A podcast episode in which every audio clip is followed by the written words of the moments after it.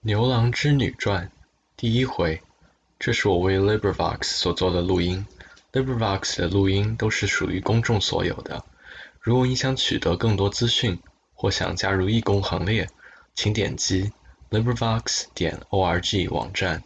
二零二零年六月二十四日，《牛郎织女传》出名士第一回，通明殿玉帝宣官旨，系织女金童遭天谴。诗曰：“七夕牛郎逢织女，恩情千载不更移。三生有幸团圆日，化乐天宫岂忍离？为贪欢娱致坎坷，便下凡尘受折磨。感得玉皇补遗恨，鹊桥相会胜如初。”无论古今，男女总难逃脱一个“情”字。情之所种，有爱情，有怨情，有艳情，有痴情。情到最密之处，便是大罗天八洞神仙吕祖师。上有三系白牡丹故事，至今小说脍炙人口。在下这部小说却是天河配、鹊桥相会的历史。但这桩古典，都是太虚幻境中之楼台亭阁，内中情节奇奇怪怪，变化莫测，好似舞台之灯彩戏一般。然立言意趣，却是奇邪之意，寓意劝诚。正所谓古寺钟声清夜响，唤醒世间迷途人。牛郎织女的历史，在下不得不表明，在前继承夫妇，何以有七夕相逢之说？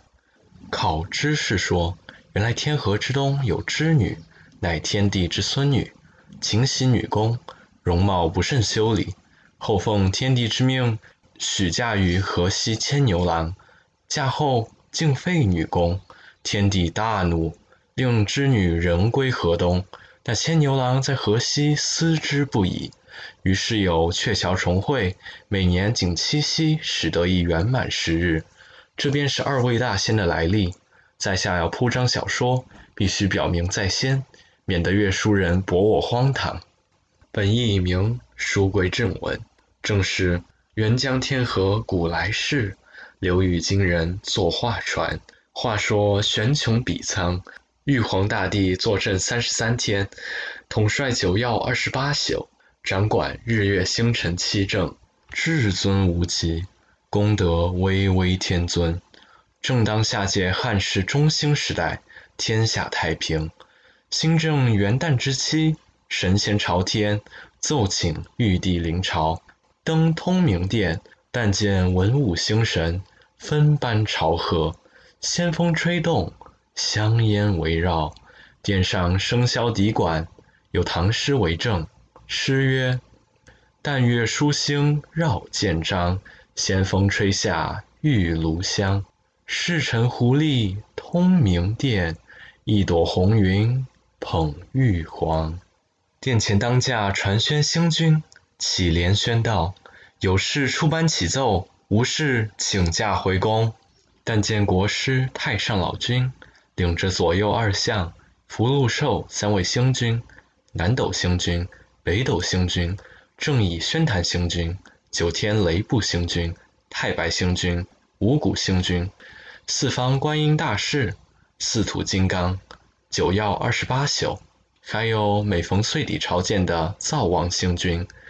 一齐分班朝贺，山呼万岁，圣寿无疆。玉帝宣旨道：“众卿平身。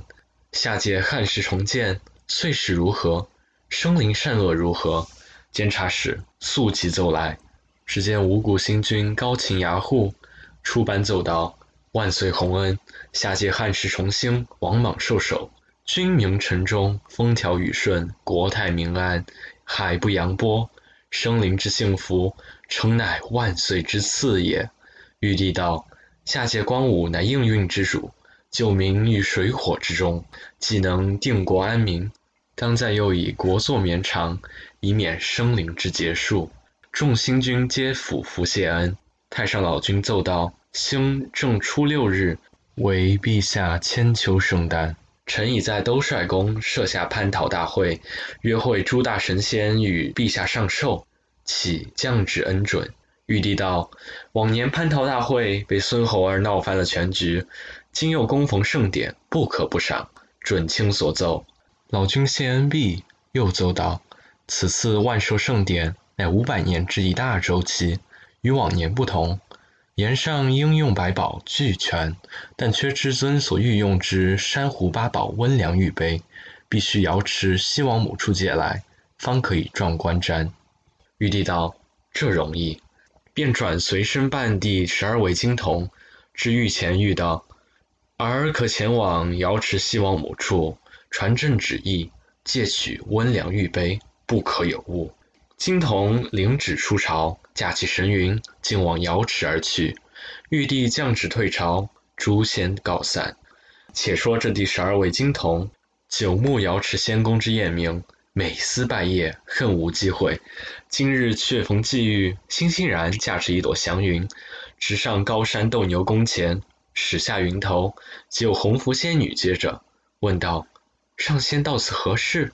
金童道：“奉旨而来，要见圣母。”红拂仙女道：“既奉旨来，请进去。”金童进了斗牛宫，但见万花齐放，蕊香扑鼻，正是天上地神仙府。胜似凡间帝王家，一路仙家妙境，金童无心玩赏。进进宫门，宫门中有几个仙童，因系奉旨，故不阻拦。故而金童放胆直至瑶池，忽闻一阵香风，遇见一位仙女，并插一枝梅花，正坐在望月阁下织机。这位就是斗牛宫中第七位仙女，系玉帝之婿张天君所生，俗呼作张七姐，玉帝之外孙女。故又称天孙之女，生的容貌绝世，她却不喜修饰，不搽脂粉，时常淡妆素服，静步珊瑚，飘飘然一个无上的仙女。金童不见有可，见了之时，顿起凡心，上前深深一记道：“天孙姐姐安好。”织女吃了一惊，连忙还礼道：“上仙乃玉皇驾前之金童，到此何干？”金童道：“奉玉旨见圣母。”祈取温凉玉杯，织女道：“圣母在聚仙台上，方与东方朔大仙下棋。上仙奉旨，待我与你传达。”金童听说，一发放心，便笑逐颜开道：“圣母方在下棋，且慢惊动。小仙慕天孙姐姐的芳名，恨未一见。今日侥幸得遇，平生愿足。”说罢，又是一击。织女见他眼角传情，又是一个青年秀美男子。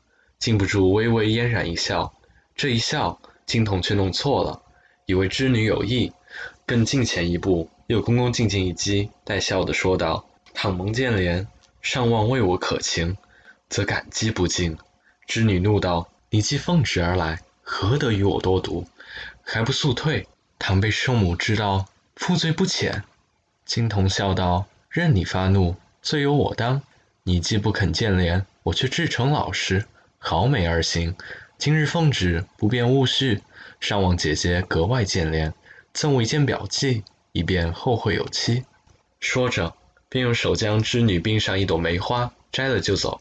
织女欲想夺回，正嚷之间，只见四个职工仙女直扶过来，宣谕道：“奉圣母之命，速传天孙入见。”把个金童吓得魂不在身。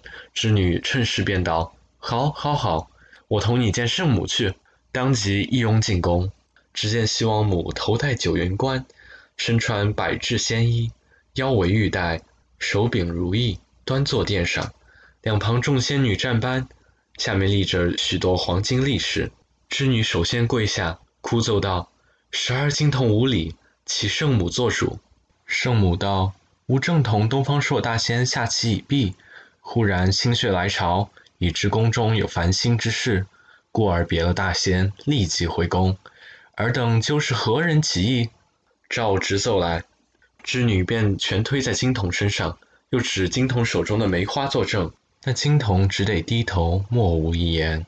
圣母道：“虽由金童起意，但尔不亦一笑留情。情之所系，虽万劫不能挽回。天孙亦有不是。”说的织女面赤，俯首请罪。圣母道。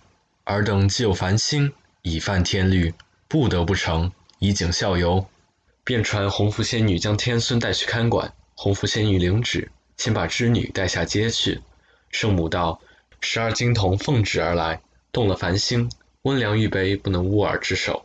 我即亲自呈现玉帝，既犯天律，自然照例严惩。”即命黄金力士将金童看住，命守贞仙女带了温凉玉杯，登使成的六云车，带了十二对仙童仙女。黄金力士押了十二金童，驾起祥云，在天宫过了凌霄殿，到玉清宫下车。当有守宫仙官转奏内廷，玉帝就在便殿接见。圣母见驾，朝贺已毕，奏：珊瑚八宝温凉玉杯，臣已亲自代呈，望其验明。语祝圣寿无疆，即命守贞仙女跪承御前。玉帝道：“承接玉杯乃小事，至卿家跋涉仙步，朕心不安，想十二金童必有负罪之处。”原来玉帝因不见金童复旨，又见圣母面有不悦之色，料必有事，故发此言。圣母奏道：“圣上明鉴，十二金童系吾天孙之女，藐视天律，委实有罪。”织女臣已将其看守，金童亦待在阶下，请陛下发落。玉帝怒道：“朕向以十二金童谨慎，故而略加宠爱。今遂系朕之外孙女，不得不负之天律。”命黄金力士押金童之殿前跪下，责问道：“小乱仙宫，轻图玉旨，该当何罪？”金童伏地，自称万死。玉帝道：“天律条法，不能为汝一人宽容。”命传行曹星官带同黄金力士，押了十二金童，直往斩仙台，用诛仙剑削首。此时金童悔之不及，泪如雨下。两旁黄金力士正拥出宫门，行曹星官刚接了谕旨，只见宫门外一朵祥云，一位仙长翩然而下，大呼：“且慢动刑，待老臣见驾，自有挽救。”众神一看，正是太上老君。不知后事如何，且看下回分解。第一回完。《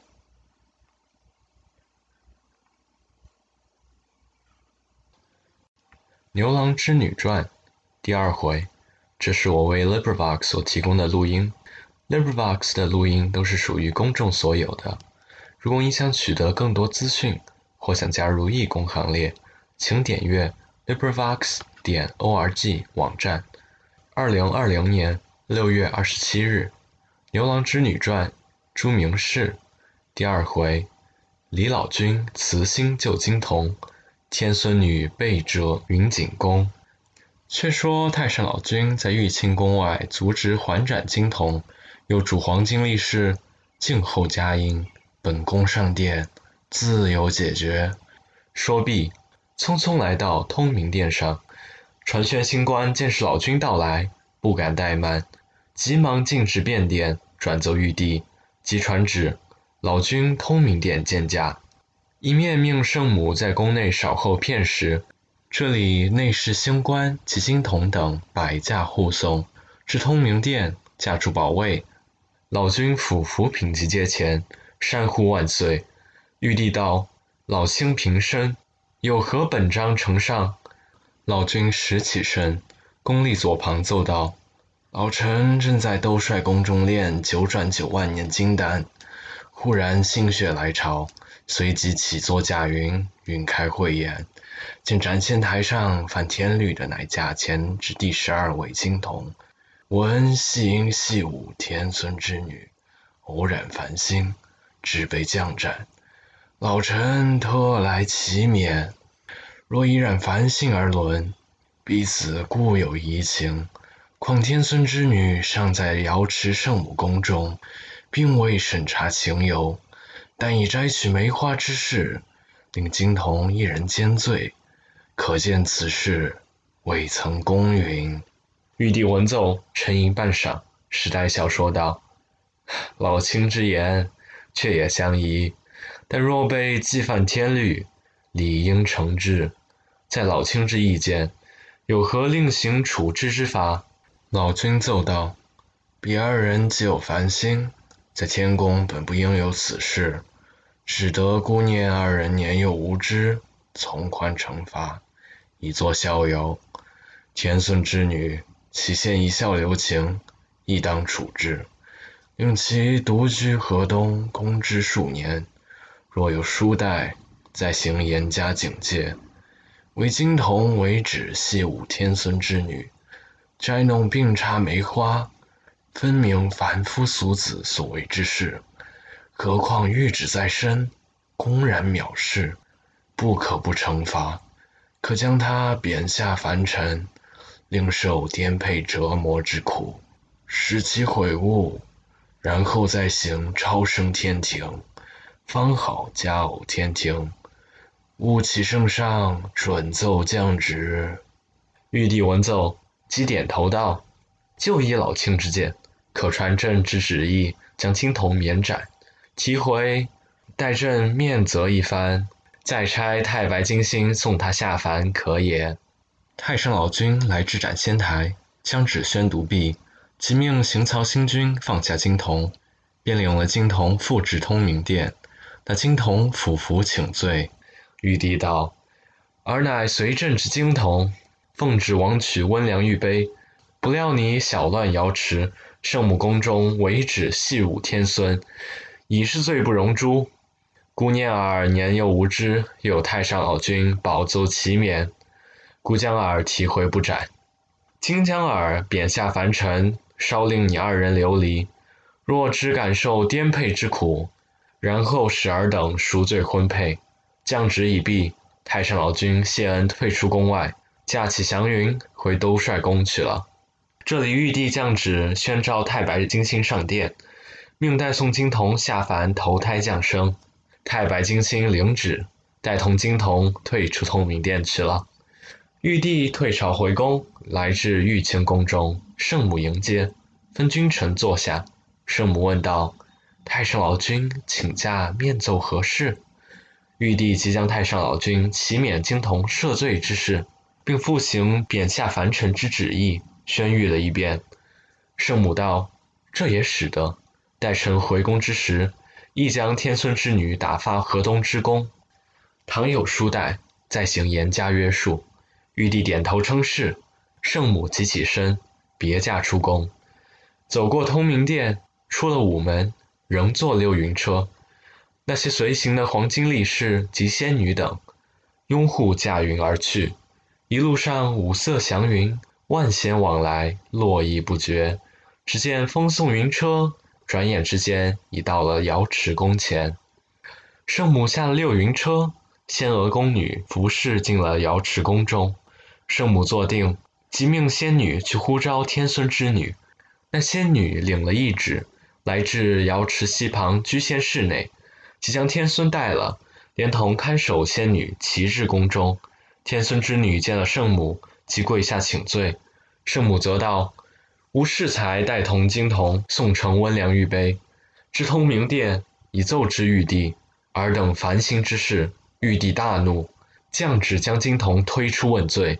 幸而太上老君仁慈保本，玉帝准免死罪。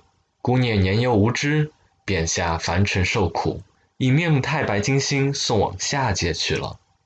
天孙之女一闻此旨，大吃一惊，心中也不免怜惜。又不敢辩护，圣母又责道：“彼已受贬下凡，难免颠沛之苦，亦不容如独享安逸自在。”遂向看守仙娥及黄金力士道：“主儿等押送天孙之女往天河东云锦宫内，令其终日供之，不得疏待，而可监管。倘有不遵情形，速来奏之，再行严加处置。”天孙之女听了此旨，吓得魂不在身。即叩头乞求免，圣母怒道：“尔尚不愿领罪，岂不知自作自受，何得违抗天律？尔若从事公之，不肯疏待，玉帝自有怜惜之心，待彼此圆满之日，或可令尔等赎罪婚配。此时何得多读？”天孙之女见圣母降下这一番懿旨，心中虽是懊悔，却也无可如何。只好俯首领旨。当下看守仙娥及黄金力士领旨，押着天孙之女出了瑶池圣母宫，一同驾了一朵祥云，冉冉而去。正行之间，那黄金力士笑道：“天孙之女此去虽是苦功，尚有圆满逍遥之日。大凡成仙成佛，俱是先苦而后甜，遵守天道，不曾轻举妄动。玉帝自生怜惜之心。天孙之女道：“此事发生之初，真乃是料所不及。我见金童举止温和，不过露生怜惜之心，故有一笑而已。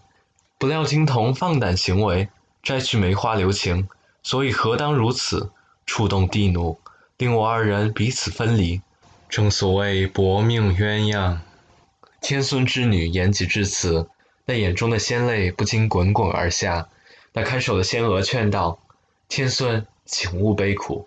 此番同到天河东云景宫内攻之，我亦陪伴天孙私事，当动则动，当静则静，自无寂寞之苦了。”天孙之女道：“事已至此，无可挽回，只好静行而已。不知金童贬了下界，受何种苦痛，什么折磨？恐其不能安闲自在。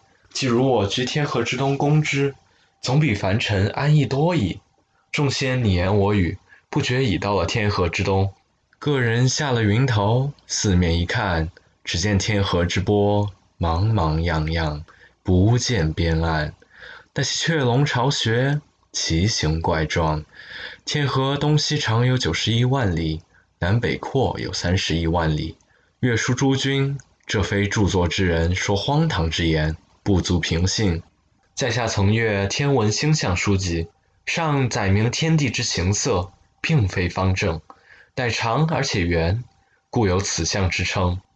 闲文少叙，但言天孙等众仙四面游览已毕，一同进了云景宫。只见守宫仙女接着天孙仙女送进宫内，并通报云锦圣母。云锦圣母听了天孙侵犯天律，不免又警戒了几句，即命守宫仙女。同往宫之室内从事而去，又打发黄金力士回瑶池去复命。黄金力士领命退出宫外，仍由原路去了。只是瑶池圣母宫中复旨不提。这里云锦宫内，天孙之女同看守仙娥来至宫之室中，从事工作，终日辛勤。天上人间，同是一理。所幸看守仙娥同伴私事，倘天孙悲苦。即从旁慰劝，回念那日一起烦性，以致二人败露至此，彼此分居天上人间，怎不令人心中暗痛？金童若非为我遭贬，我也不怜于他。可见情由冤结，佳偶天成，刻下受苦。但愿后来成为夫妇，也不枉痛苦一场。思及至此，倒在仙榻，昏昏睡去。不知后事如何，且看下回分解。第二回完。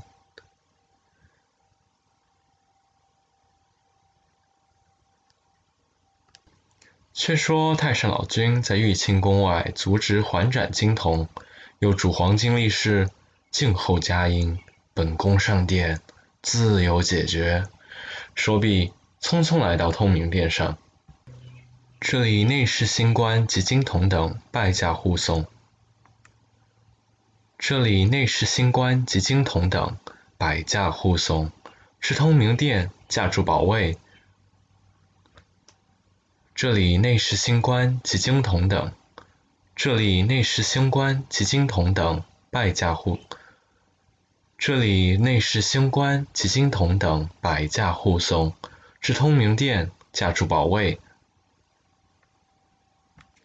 老君时起身，宫立左旁奏道：“老臣正在兜率宫中炼九转九万年金丹，忽然心血来潮，随即起坐驾云，云开慧眼，见斩仙台上犯天律的乃驾前之第十二位金童，闻细音细舞天孙之女，闻细音细舞天孙之女，偶然烦心，只被降斩。”老臣特来启免，若依然烦性而论，彼此固有疑情。况天孙之女尚在瑶池圣母宫中，并未审查情由，但以摘取梅花之事，令金童一人兼罪，可见此事未曾公允。老君奏道：“彼二人既有凡心，在天宫本不应有此事，只得姑念二人年幼无知，从宽惩罚，以作逍遥。天孙之女，岂现一笑留情？亦当处置。”令其独居河东，攻之数年。若有疏怠，再行严加警戒。为金童为止戏舞天孙之女，摘弄并插梅花，分分明凡夫俗子所为之事。何况玉旨在身，公然藐视，不得不惩罚。”不可不惩罚，可将其贬下凡尘，可将他贬下凡尘，另受颠沛折磨之苦，使其悔悟，使其悔悟，然后再行超升天庭，方好加偶天庭。吾启圣上准奏降旨。太上老君来到斩仙台。太上老君来至斩仙台，将旨宣读毕，即命行曹星君放下金童，便领了便领了金童复至通明殿。那金童俯伏请罪。个人下了云头，四面一看，只见天河之波茫茫漾漾，不见边岸。那些雀龙巢穴，奇形怪状。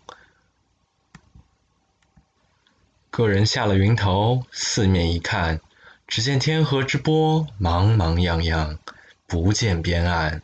那些雀龙巢穴，奇形怪状。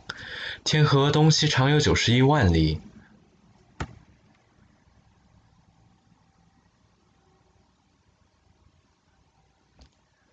个人下了云头，四面一看，只见天河之波茫茫漾漾，不见边岸。那些雀龙巢穴，奇形怪状。天河东西长有九十一万里，南北阔有三十一万里。月书诸君，这非著作之人说荒唐之言，不足凭信。《牛郎织女传》第三回，这是我为 LibriVox 所提供的录音。LibriVox 的录音都是属于公众所有的。如果你想取得更多资讯，或想加入义工行列，请点阅 LibriVox 点 org 网站。二零二零年六月三十日，《牛郎织女传》朱明氏第三回：牛员外晚年得子，恶马氏缩夫战产。话说天孙在云景宫中宫之室内思前想后，想到悲伤之处，不免长吁短叹，又舍不得金童凡间受苦，回想旧情。倒身仙榻之上，昏昏睡至天明。清早起身，泪痕犹存。看守仙娥婉言劝慰了一番，由此终年终日攻之，按下不提。且说已到正月初六日，玉帝圣诞之期已至，在三十三天都率宫设下蟠桃大会，各路神仙星官及瑶池圣母、云锦圣母、观音大士、八洞神仙、一般仙童仙女。拥为玉帝乘坐逍遥辇，驾五色云，至兜率宫。太上老君朝服迎接圣驾，下了玉辇，升了宝座，众仙朝见，拜祝圣寿无疆。老君贡献金丹，众仙谢恩。蟠桃大会举行仙乐，说不尽三十三天繁华盛景。正是此曲正应天上有人间，那得几回头。众仙祝寿已毕，仙乐告终，玉帝起坐，老君送了圣驾，玉帝仍乘逍遥辇回宫，众仙各自驾云去了不提。再说太白星星领了玉旨，带同第十二金童，驾了一朵青云，经过天河，来到南天门，往下界四面一看，只见雪飞六出，即知五谷丰登之兆。向金童道：“今年下界物阜民康，河清海晏，但投凡胎，你须择其人地两宜之处，方可安插仙体。”说着屈指一算，应往下界中州地点，即今称河南省。因河南在华夏之中，故曰中州。那河南有个洛阳府洛阳县牛家庄，有一牛员外，家财豪富，发妻早丧，只生一子，名牛金城，娶媳马氏。后来牛员外因子不孝，媳不贤，后又续娶李氏。过到三年，尚未生育，忽然身怀六甲，将届临盆，所以太白金星在南天门早已算到，已知牛家可落。随同金童出了南天门，拨落云头，直向河南而来。一时之间，到了洛阳府地界，直扑牛家庄牛员外家。方才止住云头，太白金星即放下一阵清风，把金童下去投胎。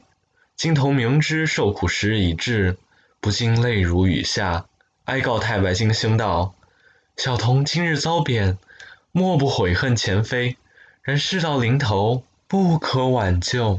但难满之日，上启星官届时超拔天庭，小童即感谢洪恩。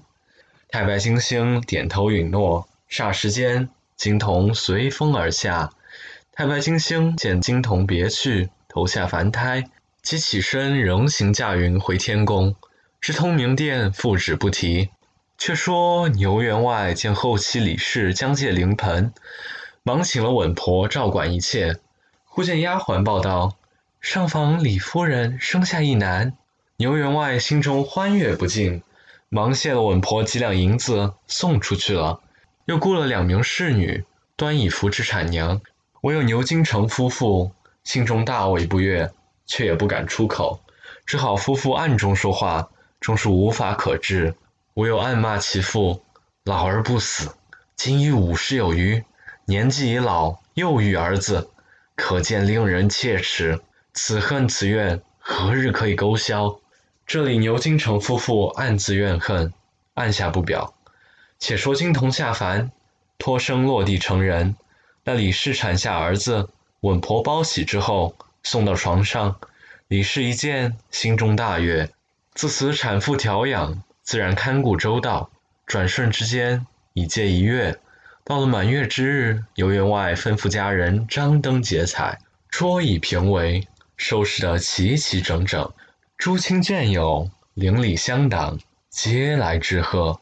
到了这日，大厅上热闹非凡，梨园歌舞，音乐吹打，猜拳行令，一时间哄闹满堂。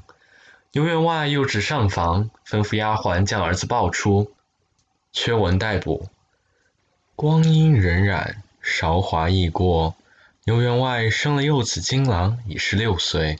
此数年以来，无非凡事互逼幼子，往往与长子京城吵闹，所以逐日气闷在胸，遂染成一症，眼卧在床。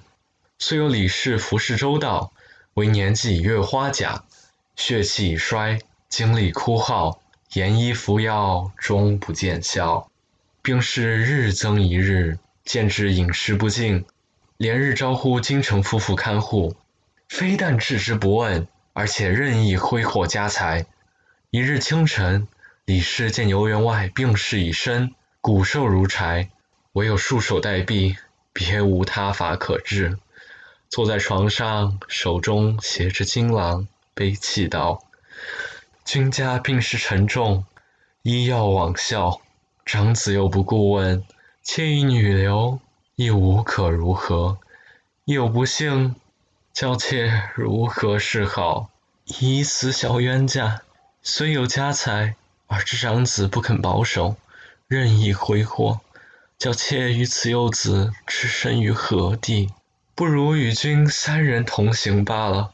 牛员外劝慰道：“夫人不必远虑，死生有命。”富贵在天，即如我死之后，儿可领带幼子长大成人。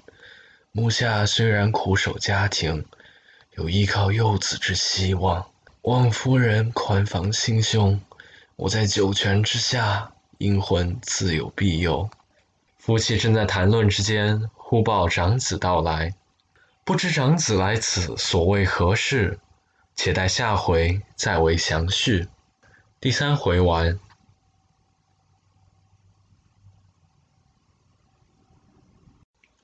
牛郎织女传》第四回，这是我为 LibriVox 所提供的录音。LibriVox 的录音都是属于公众所有的。如果你想取得更多资讯，或想加入义工行列，请点阅 LibriVox 点 org 网站。二零二零年七月一日，《牛郎织女传》朱明氏第四回：一旦无常，员外病逝，喜怒不测。金郎被打。再说牛员外夫妇正谈话之间，忽然长子到来，走进父亲床前，见继母流泪不止，想必思虑将来过活方法，也并不曾追问情形。李夫人一见长子到来，即拭干眼泪，并不生言。牛员外见牛金城立在床前，即叫他坐在一旁，便低言道：“我儿到来。”曾知为父病势如何？京城道：孩儿特来探寻病状，连日因庄田收租忙碌，租户连欠不清，已令家人急行追讨。今日由外面回来，闻得父亲病势加重，故而前来请示，还是再行严医诊治，还是另作方法？请父亲训示儿子。牛员外听了长子之言，似乎说的有理。一阵心酸，垂泪于枕，悲声道：“为父病症已入膏肓，良医不可收拾。倘若我死之后，我儿需要保守家产，格外怡情怡俭，切不可以父已死，无人约束，任意浪荡。须知为父死后，已知父死犹生。”及幼弟生存，继母在堂，亦当好生看待。而妻生性骄愚，亦宜和平对付于一，且不可时常吵闹。为父在日，尚未亏待尔等。若非为父，岂不惹人传闻笑柄？言及至此，气急不接，只有微嘘而已。牛金城听了其父一番教训言语。也感动心思，自己觉悟，不禁泪流满面，发语谓道：“吾父之病既入膏肓，不及诊治，皆因年老血衰之故。倘父亲归天之后，儿子竭力孝敬继母，有爱幼弟，其父不必挂在心头，只管放心便了。”正说之间，牛员外已变了气色，谈色心胸。立刻气绝而亡，登时眼必足直，丢抛恩妻娇儿，撇弃万贯家财，一副黄泉万般皆休，任凭妻子如何痛哭，竟不回头一顾。呜呼！人生百年，只享三万六千日，一旦无常，各自奔飞。昔日宠妾爱子之心。完全淹没，实可凄可惨。正是慈母守节，难免思夫之苦；孤子生存，恐遭恶嫂之谋。亲戚不能顾问，家产不久分析。事到如今无挽救，话言至此更惨伤。牛员外已经死了，不必多言。这里李夫人及长子长媳皆痛哭不已，唯有李夫人痛心犹切。幼子金郎尚不知人事，哪知父死悲伤？所幸京城倒感动了孝心，料理衣亲棺椁，一切周到。复报亲友，择日开店出殡。至期，亲友惦记纷纷，孝墓高悬，丧堂齐整。并有僧道斋教，忙了多日，后期出殡，届时归葬山林。自此京城子顶父业，掌管家财，马氏更加得意，几受继婆节制。那李夫人自丈夫死后，悲哀过甚，身体亦渐衰弱，面黄肌瘦，手持了一年有余，即成了辛劳重病。加之爱子心切，思夫一身，遂得一病，卧床不起。京城倒也孝敬，不忘父亲遗训，急忙研医供药。那知命该如此，并无挽救之法，也就一命呜呼，上想了。正是夫妻同赴黄泉路，叔嫂阴谋发现来。牛京城见了继母已死。急忙收拾棺殓殡葬，又花用了若干银钱，也如父亲一样，宋氏归并山学，了结父母的手续。而京城格外感想家情，心中甚为悲苦。但念幼弟今年方才七岁，父母双亡，亦甚怜爱金郎。唯有马氏执掌内务，雇用九个更夫锄种田园，但不时将金郎以小故毒打。而金郎年虽七岁，颇知人情，故不敢告诉其兄。京城有时复成京市，有时出外收租，尚不知其妻凌辱金郎。光阴似箭，日复一日，又过了新年，金郎已十八岁了。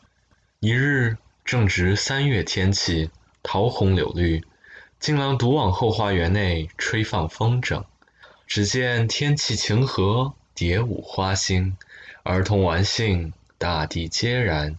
金狼一人也在后花园中玩耍，不料风筝吹放上去，只剩了一根书线捏在手中。是指那日风起雨大，风筝随风飘上，金狼只管挪索，脚步站立不住，被风一刮，连人拖带。那防桃树旁边有金鱼池一口，其中蓄金鱼之水不过一尺余深。金狼忽然被风拖到池边，扑通，失足跌下，那风筝线索也放了，飞上天去。金狼跌了下去，浑身衣服浸湿，所幸水不大深，尚无生命之虞，却吃了一饱池水。浮爬起来，抓住石栏，慢慢步履而上。人虽不曾淹死，但衣服却无一点干处，只得立在牡丹街前，迎着太阳熏晒。若是回到家中，又怕大嫂见了毒打，思及于此，眼中垂泪，仰面朝天叹了一声怨气。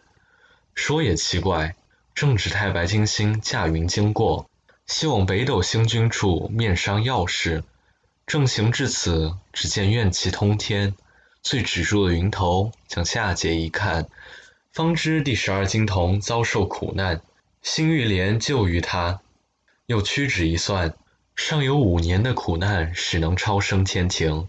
又想，目下不能挽救，我须升奏玉帝，再为另着方针。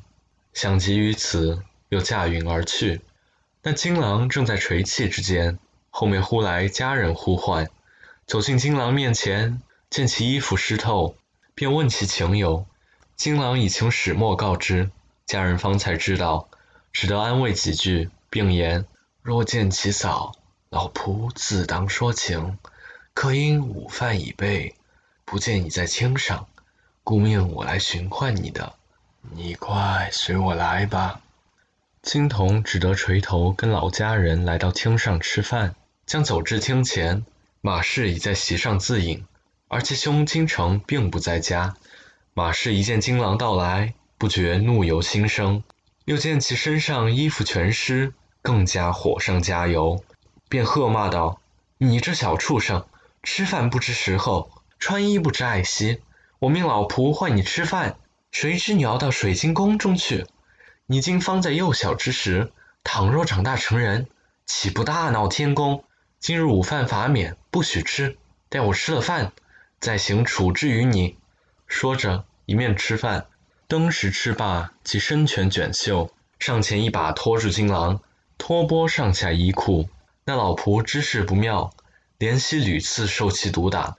金帆更加厉害，忙上前扯住马氏。马氏怒不可遏，恶眼圆睁，横肉显面，骂声：“老仆，打死要我抵命，与你无干。”家人婢女向知马氏凶恶，不敢强制而行，只得退离一旁。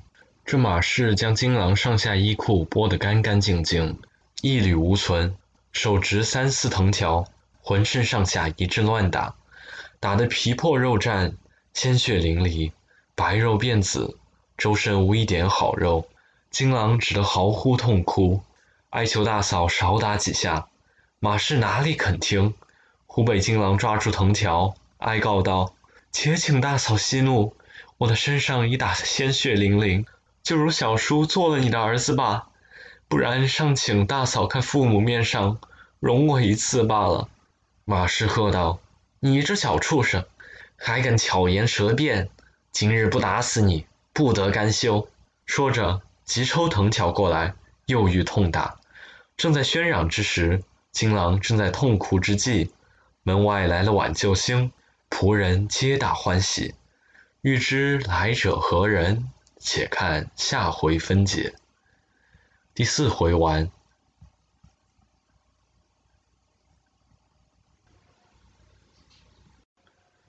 牛郎织女传》第五回。这是我为 LibriVox 所提供的录音。LibriVox 的录音都是属于公众所有的。如果你想取得更多资讯，或想加入义工行列，请点阅 LibriVox 点 org 网站。二零二零年七月二日，《牛郎织女传》朱明氏第五回：金牛星下凡救金狼，恶马氏存心害小叔。话说金狼被马氏正在痛打、痛哭之际，忽然来了一人。你道是谁？原来其兄牛金城由城内回来，闻得内厅喧吵之声，急忙大步奔入，见马氏揪住金狼毒打，上前将藤条抢在手中，便向马氏打了十余下，把马氏喝开一边，然后拖过金狼立在身旁，待他擦拭血迹。又命家人打水来洗净，穿好衣服，叫他吃饭。京城怒犹未息，一手指着马氏骂道：“你这泼妇，良心何在？时常毒打幼小之书，今日不知何故又遭你的毒手。幸我今日回来，若非我来，你岂不将他打死？自此以后，如再故为，那时定不同你甘休。”马氏被丈夫打骂了一顿。满脸的羞惭，停了一刻，方立起身来，进内房去了。京城又问了家人几句，方知金郎被风筝跌湿衣裳被打，也自感叹了一回，坐在厅上自己思想：父亲一命，嘱我好生看待幼弟，不料不贤之妻凌虐于他，真正令人可恨。今幼弟年已八岁，可以入学读书，以免时遭残害。或者得受师训化，至时既可以开通，又可以脱离汉服之手，亦免我内顾之忧。想及至此，主意已定，立起身来，四处查看家情。过了几日，即托邻人请了一位秀士，姓任，名孝凡，在家教读。京城即命家人收拾前厅、东书房三间，打扫干净，择了黄道吉日。正是初秋七月的天气，请了先生到家教金郎读书。任孝凡做西兵颇有经验，金郎也甚聪明，师生互相亲爱。读了一年，四书过目不忘，聪明无比。自从那日被京城责打马氏以后，又命金郎另居读书。虽然仇恨在心，不敢再下毒手，但夫妇之间。不免发生不睦之态度，却也不大妨碍。到了四年，金郎年已九岁，读了一年书籍，加之先生训诲，智识尚未开通，吾如金郎的难心未满，不能脱离苦海。忽然教师染病卧床不起，未几去世。京城又花费了葬殓银钱，了结丧事。自此，金郎又无先生教读。虽自己聪明，也就半途废止，不免陷入于苦海之中。京城不在家中，衣不得暖，食不得饱，早晚打骂，在所不免。京城岂能保护周全？金郎受难，暂行暗下。再说太白金星，那日驾云行经河南地界，见金郎这番情形，发起慈悲之念。往北斗星君处，公事已毕，返天庭至通明殿玉帝驾前复旨，奏道：那年陛下命臣送贬第十二金童下凡投胎，臣昨日驾云行经此地，忽见怨气通天，拨云一看，使之金童备受折磨，虽金童应受劫数，诚可怜可悯。臣特奏请圣上赐解脱方法，不然恐遭其扫毒毙，无可挽回。玉帝闻奏，欲道：第十二金童那年下凡投胎，至今方有九岁，须到十三岁方可圆满超生天庭。卿既有怜爱之心，又恐其扫毒毙，卿家有何方法令其解脱吗？太白金星奏道：“陛下既发慈悲，臣就臣奏挽救之法。京城家中有聘牛一头，刻下腹怀绝牛，准于明日生产。陛下可降旨，命金牛星下凡，托付牛身，使其产下，可和金童作伴。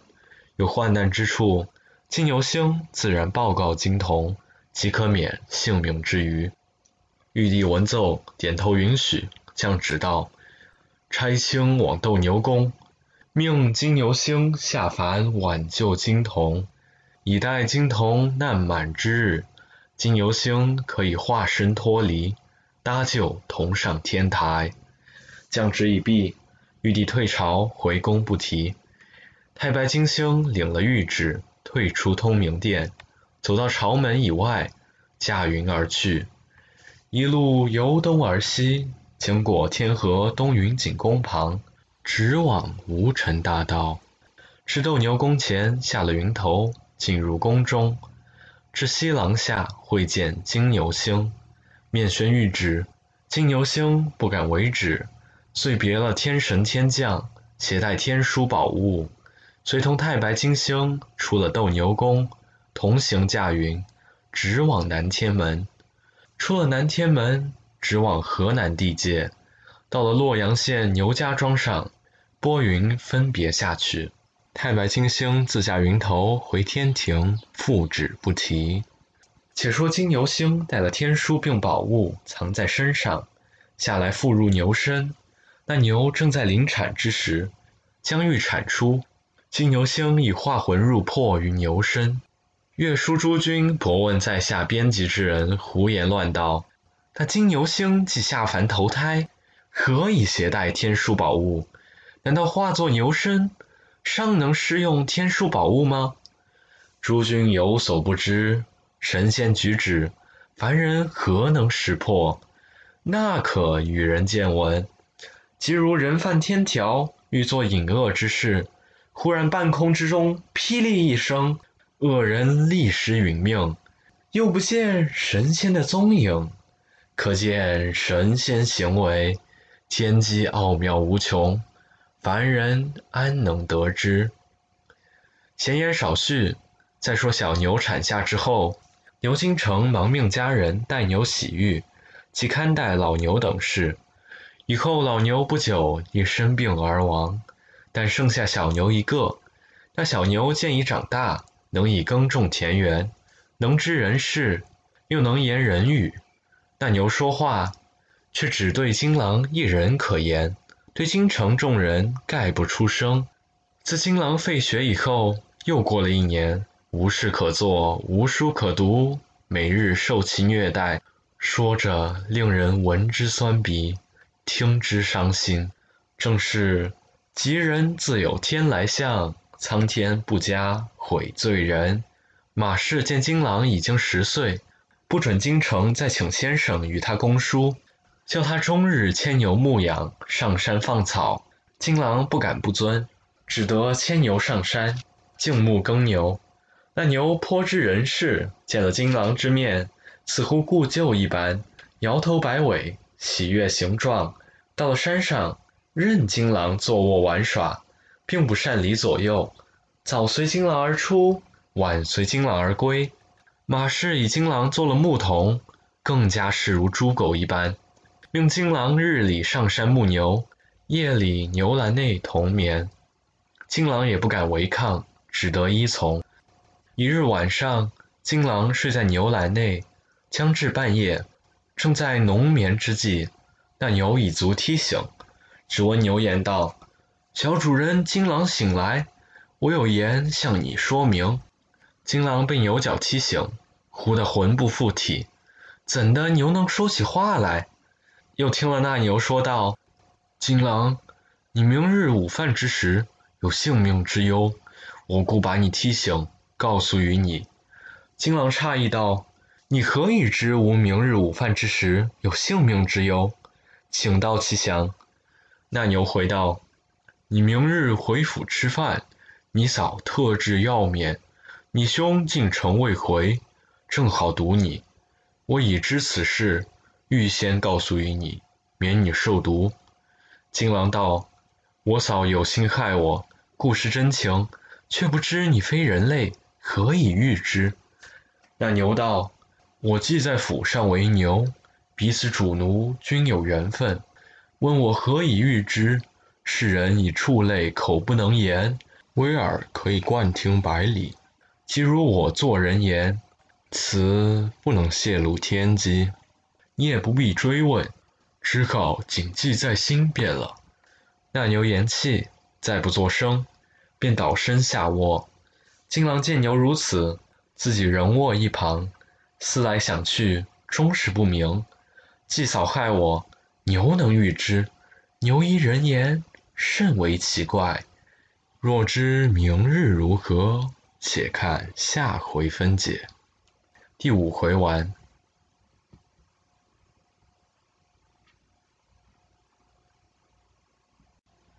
牛郎织女传》第六回，这是我为 LibriVox 所提供的录音。LibriVox 的录音都是属于公众所有的。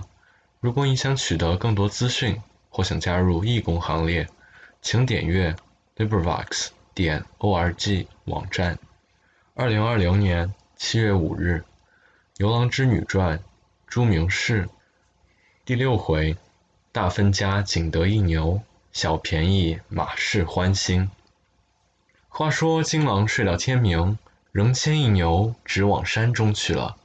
家中二嫂马氏果然应牛之言，暗中买了砒霜放和面内，另作毒金郎之用。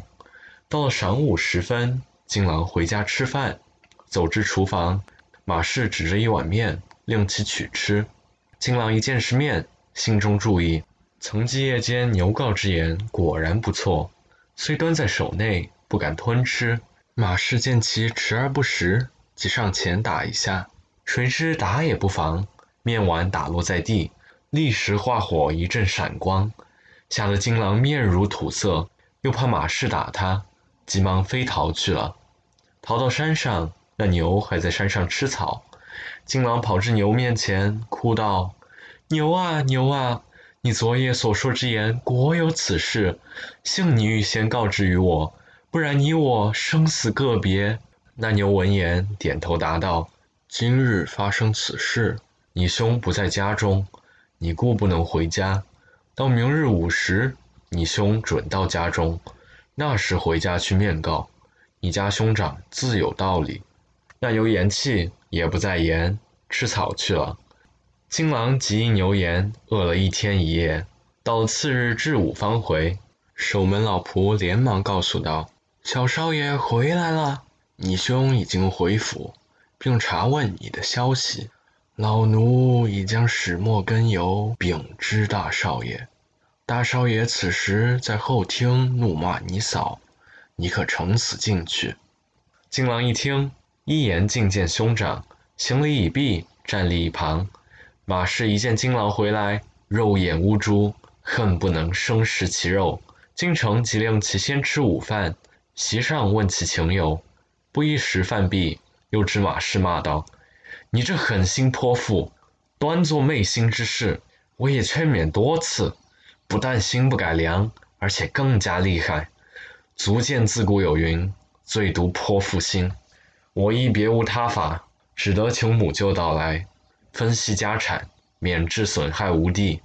我亦不能忘却父亲遗命，又免外人传闻笑柄。弟虽年幼，可着老人家伴他过渡，使你这泼妇无从下手。”马氏闻得此言，竭力反对，并不赞成。京城怒发冲冠，厉声冲上前去，揪住马氏头发，纳倒地下，殴打一顿，打得马氏嚎啕痛哭。幸而众家人上前劝解，将京城挪坐椅上，又个人慰劝了几句，使得安息。京城走入书房，亲笔写了请柬，命家人去请母舅安云生来府分派家产。老仆领命，拿着一张请帖，跑到安云生家中。安云生接着一看，只见上写道：“母舅大人尊见，久未叩询，如沐惜如。自因家门不幸，父母相继辞世，聊有家产，难释内顾之忧。每出经营，多为外物所迫，唯有幼弟在家，屡遭恶嫂虐待。”今亦不负家父遗命，好生看待起见，是以帖请大人一谕下判，以替生等分派家产为何？特寻金安。安云生看罢，想到妹丈死后遗留幼子，既遭家嫂凌虐，只有分居最妙。所幸大生尚有爱弟之心，这也难得。想罢，即穿了衣服，随同老仆来到牛京城家中。牛京城迎入大厅之上，酒席款待。吃毕，家人送上茶来。吃茶之间，安云生道：“贤生早晨有书相邀，月之不胜诧异。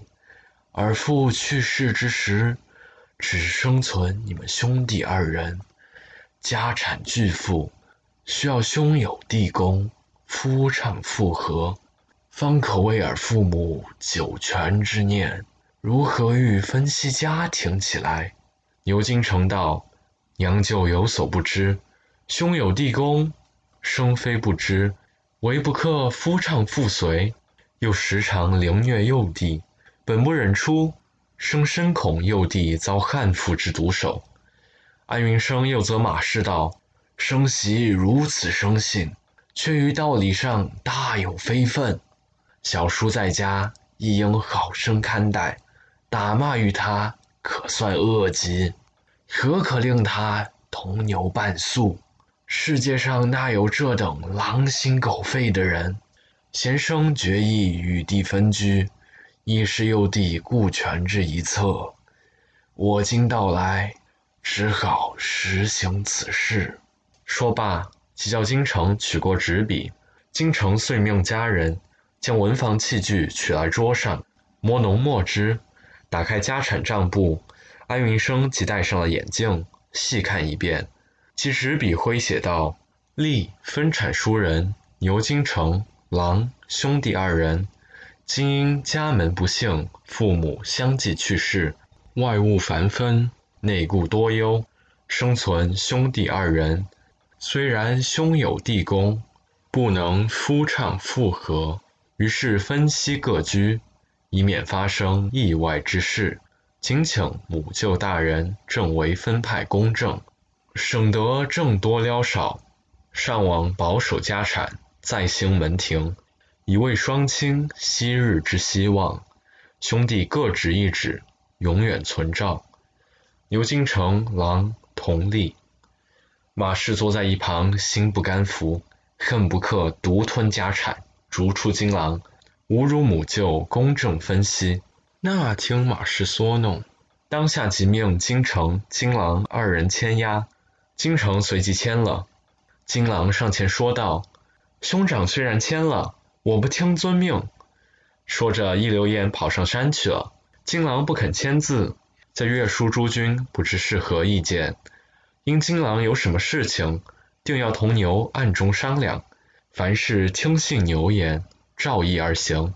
金郎到了山中，那牛已知因事而来，早早摇头摆尾，向着金郎道：“你此时到来，莫非有事相商吗？”金郎道：“正是有事相问。英兄和我分产，娘舅已写好分帖，命我签押。我在疑虑之间，故来询问于你。你想此事如何解决？”那牛道：“我看家产，你亦不必贪图。人生贫富本由天定，何必学那渔夫之心念？你可此刻回去，对你母舅声明，家产全归兄长直授，只领耕牛一口，朝夕作伴，余止衣食而已。坚持二句，可也？”金郎道：“我亦赤手空身，家产丝毫不受。”刻下不防，将来有奈何？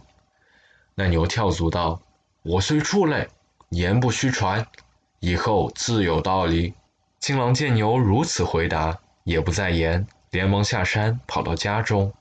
安云生上坐立厅前，与京城讨论。一见金郎到来，便欣然令其牵押。金郎上前深深一记，道：“多承母舅恩待，生本不该违命。”吾知年幼不能执掌家财，暂托兄长收职。我只领取耕牛一口，余则丝毫无干。云生道：“子顶父业，理所当然，何能你兄一人承受？既是如此，不如不分。”金郎道：“请兄领受，我想衣食而已。耕牛我领，兄亦不得专权。”云生、京城见其如此一定的主张，只好听从其意，签了字样。进出安云生，唯有马氏心中快活，以为这小畜生自己倒运，将来一世看牛，早晚饿死。我这里却安安稳稳独吞家产，好不快活。正是青竹舌二口，黄蜂尾上针，万般不是毒。最毒妇人心，欲知后事如何，且看下回分解。第六回完。《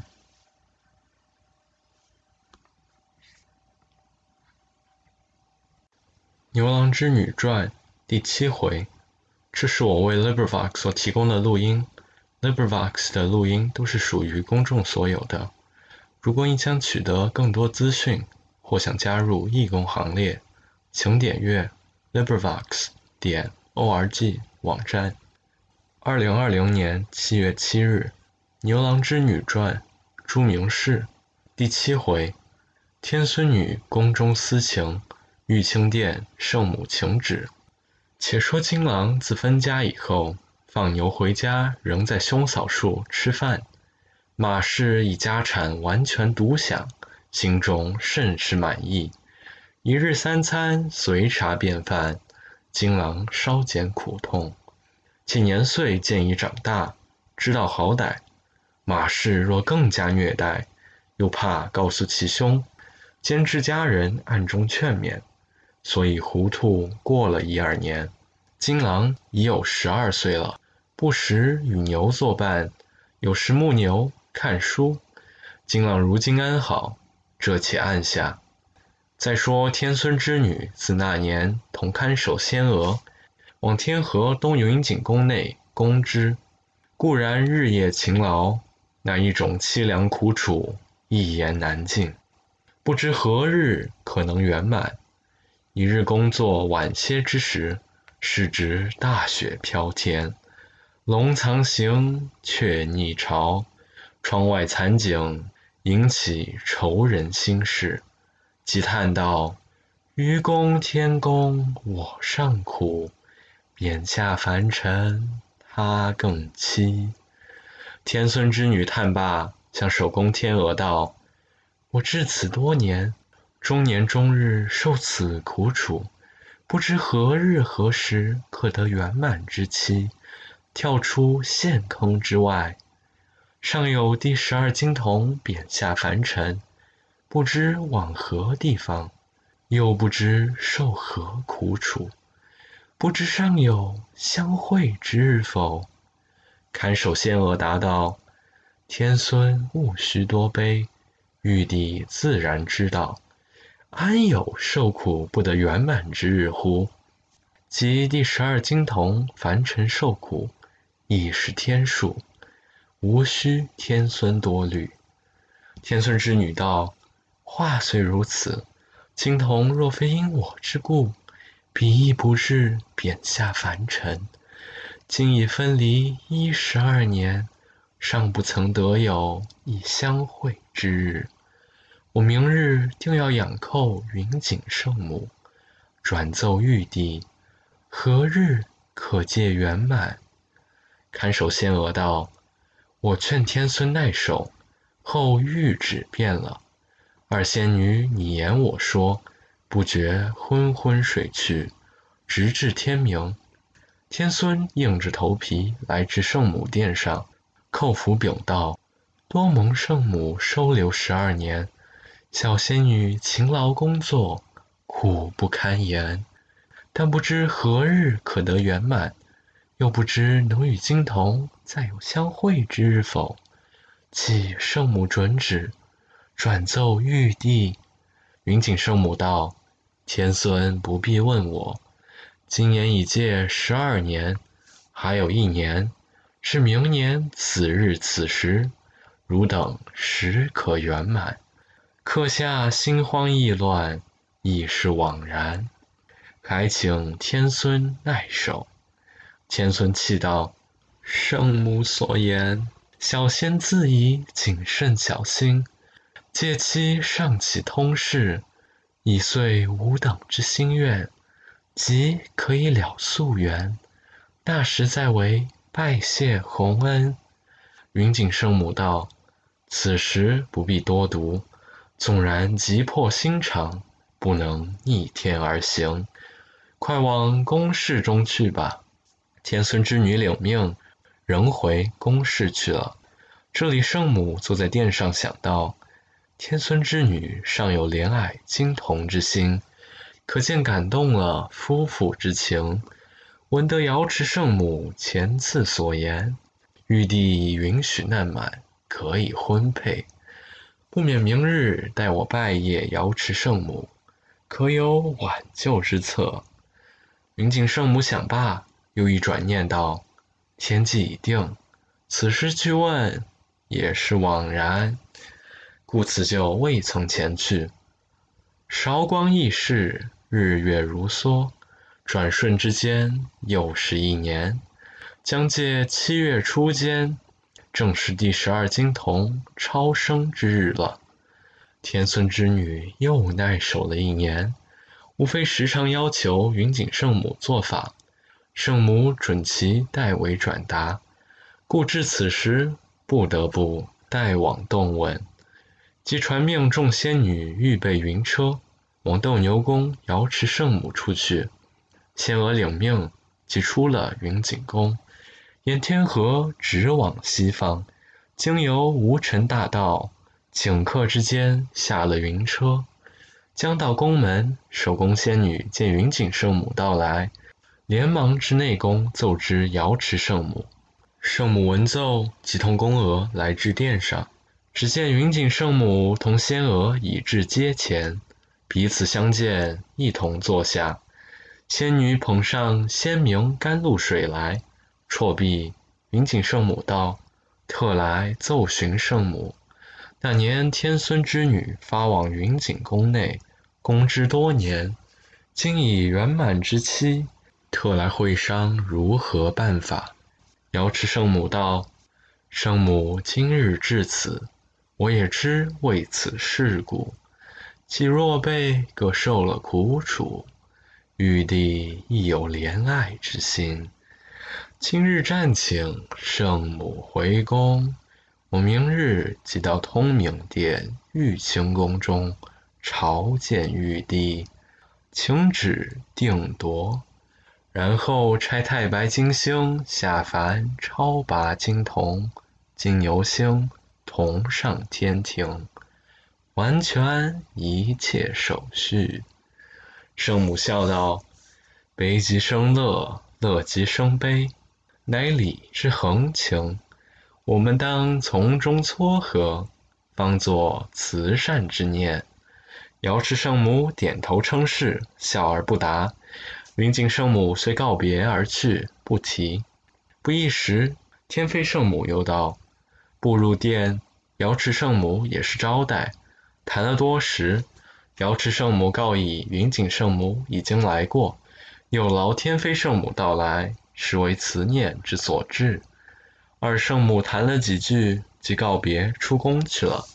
瑶池圣母坐下一想，事已届期，不得不深奏玉帝，即命仙女取上文房四宝，铺上本章，亲笔一挥，奏册一本。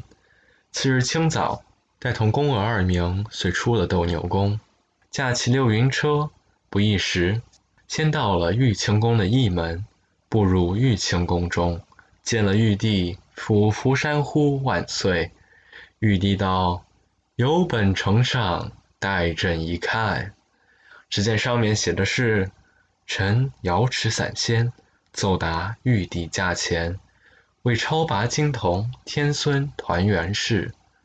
金童自那年贬下凡尘受苦，天孙之女发往云锦宫内供之，已至十三年圆满之期。”上有金牛星下凡拥护，仰启陛下恩准，差太白金星下凡，带领金童、金牛星同升天庭，再和天孙之女配合，以了夙缘。此启陛下垂鉴为幸，臣瑶池散仙敬承。此本呈奏玉帝，不知玉帝可能恩准。且待下回分解。第七回完。《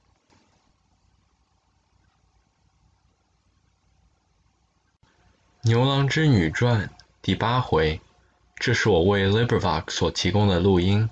LibriVox 的录音都是属于公众所有的。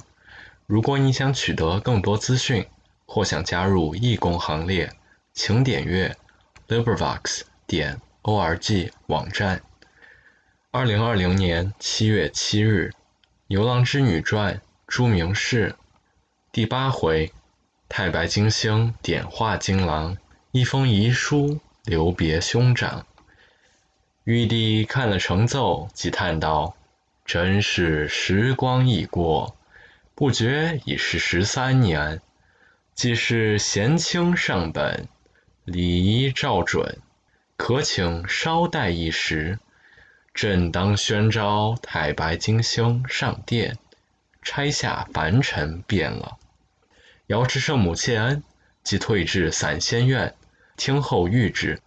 玉帝在玉清宫吩咐圣母之后，即命内侍仙官摆驾到了通明殿。玉帝升登宝位，众文武星神俯伏金阶，三呼已毕，各归班位。玉帝降旨，召太白星君觐见。太白金星连忙出班奏道：“臣谨候降旨。”玉帝道：“今据瑶池圣母奏称，第十二金童贬下凡尘时有三年，今正圆满之期，启朕降旨，令彼圆满，卿可领朕旨。”往凡施行便了。太白金星领旨，退出殿外，驾起一朵祥云，直往南天门去了。这里通明殿上，玉帝退朝回宫，众星神各自散去，不提。再说太白星君领旨到了南天门，落往下界，已到河南地界，按住云头，四面查看一遍。只见金牛星正在山上吃草，又见金狼睡在一株松树之下，二目紧闭，呼声不绝。即按住云头落了下来，乃是一位大方道士形状，手持拂尘，缓步来到牛前。那牛抬头一看，见是太白金星，便摇头摆尾，欣然说道：“不知星官到来。”有失迎呀，扬起物责为幸。太白金星笑道：“金游星，你在这里好吗？我特来探寻你的。曾记在天宫时，所食仙桃仙果，龙肝凤髓，哪知到了下凡，竟吃荒山野草了，实在令人心痛。”说着嘲笑了几句。金牛星道：“星官勿要取笑，我也为挽救金童而来，并非我自己的障孽以至于此。星官何必取笑我呢？”太白金星道：“你为挽救金童而来，我为请你到此。如今金童下凡十三年，亏你终日作伴，遇有不测之事相伤，患难告知。”如此赤心忠胆，实可钦佩。今奉玉帝圣旨，命我至此，令尔等同上天庭。你可唤醒了金童，以情告知。金由星领命，到金狼面前，以足踢动。金狼惊醒，忙起身问道：“唤我何事？岂道其详？”那牛道。现在太白金星奉旨下凡，命你我二人同上天庭，快上前拜谒太白金星去。金狼一闻此言，甚为诧异，抬头一看，只见一位仙长坐在面前大石之上，向金狼笑嘻嘻的招手，似乎呼唤他的一般。金狼又闻牛告知此情，只得上前向太白金星深深一祭。道：“仙长下降，感恩不尽。又闻牛言，仙长至此，原来超拔我等同上天庭的。我等是凡人畜类，安能上天？”太白金星笑道：“适才金牛不曾告诉你吗？你二人均由我送至此，今已届十三年，玉帝仍差我带尔等随我上去。”以了解尔等之夙缘。说着，太白金星即由耳中取出一粒仙丹，命金童接下而吃。金童就接在手中一看，见那一粒仙丹有桂圆大，形有五色，不敢吞吃。那牛在旁道：“只管吞吃不妨，吃下包你明达。”金狼依牛之言吞吃下去。不一刻，但觉身体清爽，精神充足，向太白金星叩谢道：“多承仙长恩德，感佩不忘，无以为报。尚启仙长明白指示。”太白金星道：“你本来系天台玉帝驾前第十二金童，那年玉帝圣诞，命你往瑶池圣母斗牛宫中。”借取温凉玉杯，你到了斗牛宫中，见天孙之女美貌，你即为止戏舞天孙，摘取梅花，触动地怒，将你贬下凡尘，遭受苦痛。今已十三年，已届圆满之期，金由星因你再凡，恐有性命之虞。故玉帝差他下凡挽救于你，你亏他伴你受苦，若到玉帝驾前，当保奏几句才是。但是你兄对待于你尚有恩德，你今辞别于他，虽不面告，亦应一一纸书，以报手足之谊。金郎听了这一番话，方知始末情由。恍如茅塞顿开，更加仙丹感动，已有五分仙气。当下寻了一块白石，吹了一口气，那白石就变化为纸。又以手在石洞内取水，浇在泥尘之中，立时又化一堆墨汁。又折了一只松枝，仍喝了一口气，又化作一支羊毫笔，去坐在地下，伏在石上，持笔静饱墨汁。挥写起来，登时写好，送与太白金星看了一遍。太白金星道：“就照此说，你快送去，我们在此等你。”金狼一溜烟如飞而去，来到家门，只见老仆坐在门内，起身问道：“小少爷回来了，请用饭去吧。”金狼道：“我有一封遗书在此，你可代替兄长。”我也不进去了。家人道：“少爷因何不进内去？只遗书一封，是何用意？请示详细。”金郎道：“你也不必细追，因兄长待我有恩，我故不能忘却。今日永别，故有书留言。又蒙老门公素日照应，我也拜别了。”说着，深深一记，转身去了。老仆欲上前拖住，此时金郎吃了仙丹，已有半仙之体，老仆何能追及？自此金郎一去，永无会面之日，唯有遗书道谢而已。那马氏虐待于他，后来自有报应。众人追赶多时，忽然见牛大少爷回来，见老仆追得气喘吁吁的。立足问其情由，老仆别无他言，即把遗书递与京城。京城接在手中一看，大吃一惊。要看下回，后事自然明白。第八回完。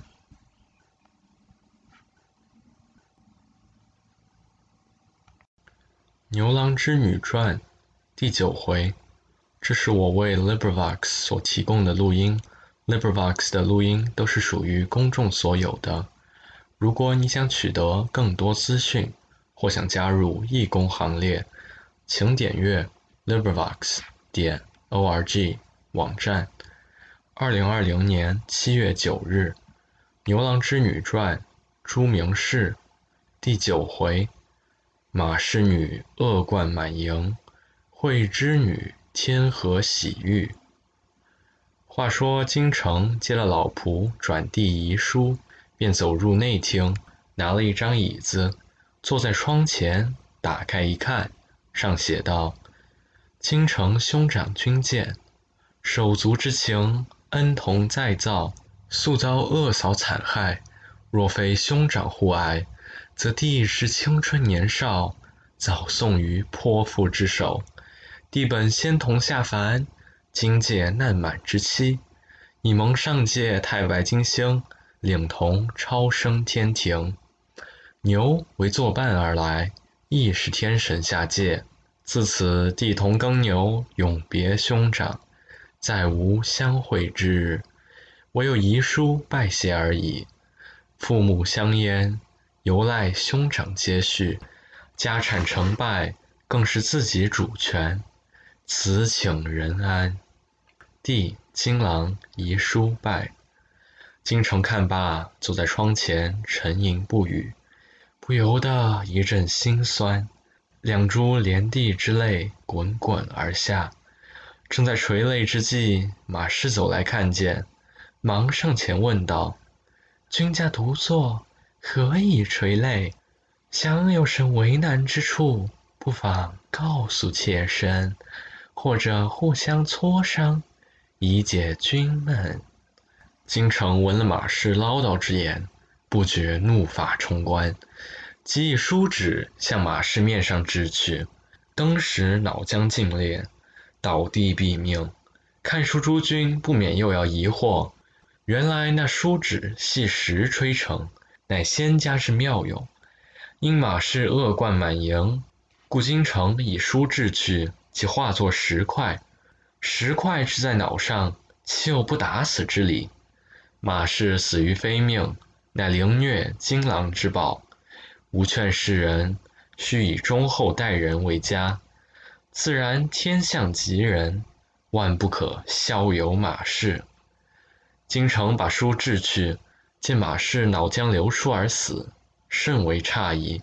又见书纸化成一块石板，就知马氏应死于非命。即官殓埋葬，一切完竣。此后，京城续弦之妻颇为贤淑，夫唱妇随，生子育女，家道重兴。此乃京城一生忠厚所致。这且按下。再说金郎送了遗书之后，回到山上，那牛已经化生变作神将形状，身穿绿袍，密长红须，手执拂尘。戴了一顶金盔，站立一株大树之下。又见松树上挂了一张牛皮，毛色均像旧木之牛。金狼知是变化身形，将至松树之前，太白金星笑道：“你送书信回去，此时府中出了意外之事，你可知道否？”金狼道：“我兄出外，叔主家人待递，怎的有意外之事呢？”太白金星道：“你的书纸本是石板吹成，你来之时，兄已回府，正在看书。马氏问故，你兄以书怒至，纸化为石，马氏脑裂而死。此即虐待你的报应。如今闲言不叙，松树上挂了牛皮一件，你可披在身上，方可升腾驾云，同上天台。”金郎道。仙长令我披牛皮，可以升腾驾云。难道仙长和牛星官也是披皮吗？太白金星道：“金童有所不知，你乃投生凡胎，生成骨肉之体，那有升腾之能力？于是命金牛星化身脱皮，使你借皮升腾。兹以夕阳西斜，不必久言。”说着。来至松树前，取下牛皮，念几句真言，手画二道天符，又用拂尘一扫，将皮披在金狼身上。三位星官登时驾了一片祥云，直向南天门去了。到了南天门，顺铺无尘大道，来至天河之西，按住云头。太白金星道：“今日时已迟了。”明日早朝方可见将，面奏圣上。今晚站在天河之西，神将行宫住宿一宵。金游星道：“这也使得。”三星君下了云头，立在宫外，四面一看，天河无涯，大水满天。天河边有玉衣仙台，有龙穴雀巢。无尘大道旁有仙珠月桂，几个仙官宫室亭台，四处林立无半点灰埃，真是逍遥极乐天界。一同进了天将宫中，并不见天将，只有三两位仙官迎接三仙，一齐来至殿上。只见深堂大厦陈列的琴棋书画，刀枪剑戟。弓箭、盔甲、金瓜、乐符等件，看罢，又随太白金星到后殿，便是一个安静所在，四面如铜墙铁壁一般，两旁有厢房，内有床帐被褥、茶几桌椅、各色用品。三位星君步入内室坐下，有一仙童捧上茶来，金童举杯就吃，吃了一口。只觉其味异香，非常解渴，立时腹中响动，似乎难过。原来尤凡上天之仙，必先在天降行宫内洗净五脏中之凡石，再入天河洗净皮肤，方能成全仙体，又可净身于玉帝之前。当下吃了仙茶之后，太白金星知他喜肠净腑，说道。可往后面净垢坑内大便去吧。金童此时腹痛不堪，连忙跑入后面一间空小屋内。净垢池如凡间之浴池一般，金童登在池边，将凡石出得干干净净，登时神爽气清，行走如飞。回到前面厢房内，已是月光明耀，正是七月初日，天气尚热。太白金星见其谢度回来，又说道：“你经洗脏之后，已成正式仙体，还需往天河洗净身体，方可觐见玉帝。不然污处地驾，致生事故。”说罢，太白金星打坐蒲团之上，服气练形，闭目养神。金牛星再凡化身为牛，金童送书之时。太白金星已有金丹洗净他的肚腹，早已改皮换骨。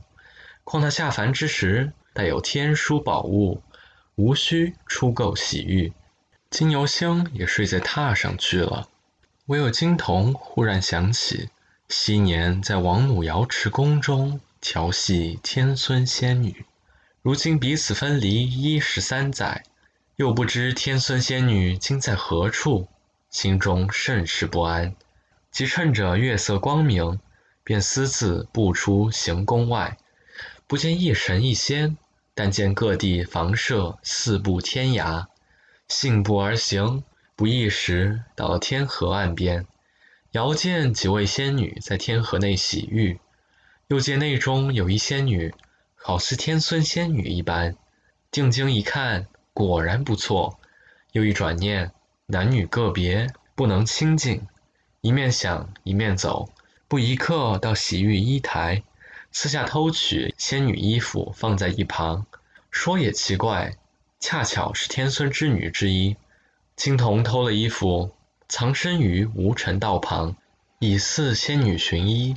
天孙之女在天河洗完浴，到浴衣台上，不见衣服，心中大吃一惊。猜疑不定，四面寻看了一回，又见众仙女均已洗毕，穿衣而去，只天孙之女一人在此。正在寻觅之间，遥见无尘道旁有一仙官，心欲上前查问于他，又见自己光赤身体，怎好见人？思来想去，进退维谷。金童远见天孙之女一人站在河边，料是寻衣不着。便将该衣夹在肋下，迎将上去。天孙仙女一见男子走来，光赤身体，岂不羞煞？玉璧又不急，急得叫喊起来。金童见天孙仙女着急，忙又正色道：“天孙不必惊慌，我也不是别人，就是昔年在瑶池斗牛宫中戏弄你的第十二金童，摘取梅花为了玉旨，触动地怒。”贬下凡尘，今及圆满之期，我又返上天台，却巧在此同你相会，彼此享有夙缘。天孙之衣在我这里，快去穿好。天孙仙女一听是昔年金童，心中稍安，硬着头皮走近前去，取衣穿好，两相行礼。天孙仙女挽住金童的手道：“我说是谁？”原是昔日之十二金童，那年因我被贬，后来我也懊悔，抱歉之至，我在此先赔罪了。说着，倒身下拜。金童忙扯着道：“天孙仙女不必如此，我心中绝不埋怨你的。”天孙仙女又道：“自你被贬下凡，我无一刻不在心中。后来我也贬往天河东云锦宫中。”公之十三年，至今尚未超拔。你我三生有幸，今日不期而遇，足为生平之望。说着，两珠仙泪滚滚下来。不知后事，且待下回分解。第九回完。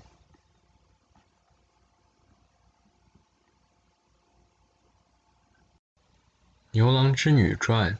第十回，这是我为 LibriVox 所提供的录音。LibriVox 的录音都是属于公众所有的。如果你想取得更多资讯，或想加入义工行列，请点阅 LibriVox 点 org 网站。二零二零年七月十日，《牛郎织女传》朱明氏第十回，叙旧情二次遭天谴。招天将大闹云锦宫。话说天孙仙女与十二金童谈话之间，不觉珠泪流下，彼此感念旧情。金童劝慰道：“天孙不必如此，我已下凡十三年，今届圆满之期，玉帝降旨，差太白金星下凡招我回上天台。”今彼此偶忽相会，各悉苦情。就是天孙在云锦宫中供之多年，至今不曾超出苦海。吾见玉帝之时，自有相当解决。说着，即以手帕替天孙拭泪。天孙仙女又道：“既你到了天庭，想必明日早朝与太白金星及金牛星同见玉帝。”倘玉帝有怜儿我之情意，真是宿地良缘了。金童笑道：“事在天定，必不令儿我负墨白之冤。暂请天孙仙女回云锦宫，明日得了谕旨，自然补报前情。此时暂别。”说罢，二仙悲喜交加，各回所在去了。金童回至天降行宫，到了内室，见太白金星同金牛星仍然睡着，也不去惊他，悄悄布置一张榻上，倒身卧下。一时天明，红日东升，三位星君以甘露净面漱口。太白金星道：“此时不早，不免我们快去复职。”三仙出了天降行宫。驾云直往通明殿而来，不一时已至朝门以外，下了云头，同入朝门，步至通明殿阶前。玉帝尚未登殿，只见众文武星官聚立品级台前，后齐玉帝升殿。不一时，金钟三响，玉帝驾登宝位，各仙官齐伏金阶。山户已毕，帝赐平身，各归班坐。为太白金星、金牛星、金童三仙俯伏不起。太白金星奏道：“臣领旨下凡，宣召金牛星、十二金童回阙，今已带回，一同见驾，请旨定夺。”玉帝闻奏，便道：“卿领旨下凡，不但辛苦。”始末料理周到，公堪赏家，加封护花，护情使者之职。太白金星谢恩。帝又道：金牛星下凡挽救金童，陪伴受苦，足表忠臣，加封金牛大王。金牛星谢了洪恩。玉帝又向金童道：你昔年为止，系武天孙。因贬凡尘受苦十三年，朕今怜悯于你，故命太白金星召回天庭。尔既知过必改，后宜慎重，不可复蹈故辙。朕今辅从尔等凡意，特赐婚配，以遂尔等之心愿。金童只得谢恩面矣。又命太白金星道。清可领旨，往天河东云锦宫中，降旨云锦圣母摄出天孙，同往天河西灵藻宫内行结婚礼。以后仍然工作，不准弃职，亦宜夫唱妇和。太白金星领旨，又向金牛星道：“金牛大王。”你可仍回斗牛宫休息，有事再行宣召。金牛大王领旨，退出殿外，驾了一朵祥云，直往西斗牛宫去了，按下不提。这里太白金星后玉帝退朝回玉清宫去，方同金童出了朝门，又与各星神道别驾而去，仍由无尘大道回天河西天降行宫。还至内室，太白金星吩咐道：“金童在此稍候，待我往天河东云锦宫去，宣旨于云锦圣母，射出天孙之女。那时我即将她带同至此，你们便可夫妻团圆了。”金童闻言不胜欣喜，拜谢道：“老仙长欲成此事。”此恩此德，莫齿不忘。太白金星道：“青童说哪里话来？神仙主义，向以慈悲为本。况有玉旨所主，何必如此谦逊？今日正值七月七日黄道吉日，足可团圆。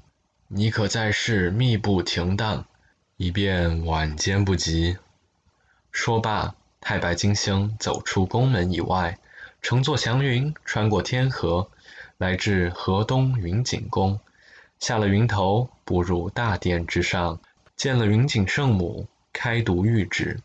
圣母跪领谕旨，又请太白金星坐下，彼此又叹了金童天孙一回，又略谈了几句，即告别出宫，来至天河西陵早宫内，告知了金童。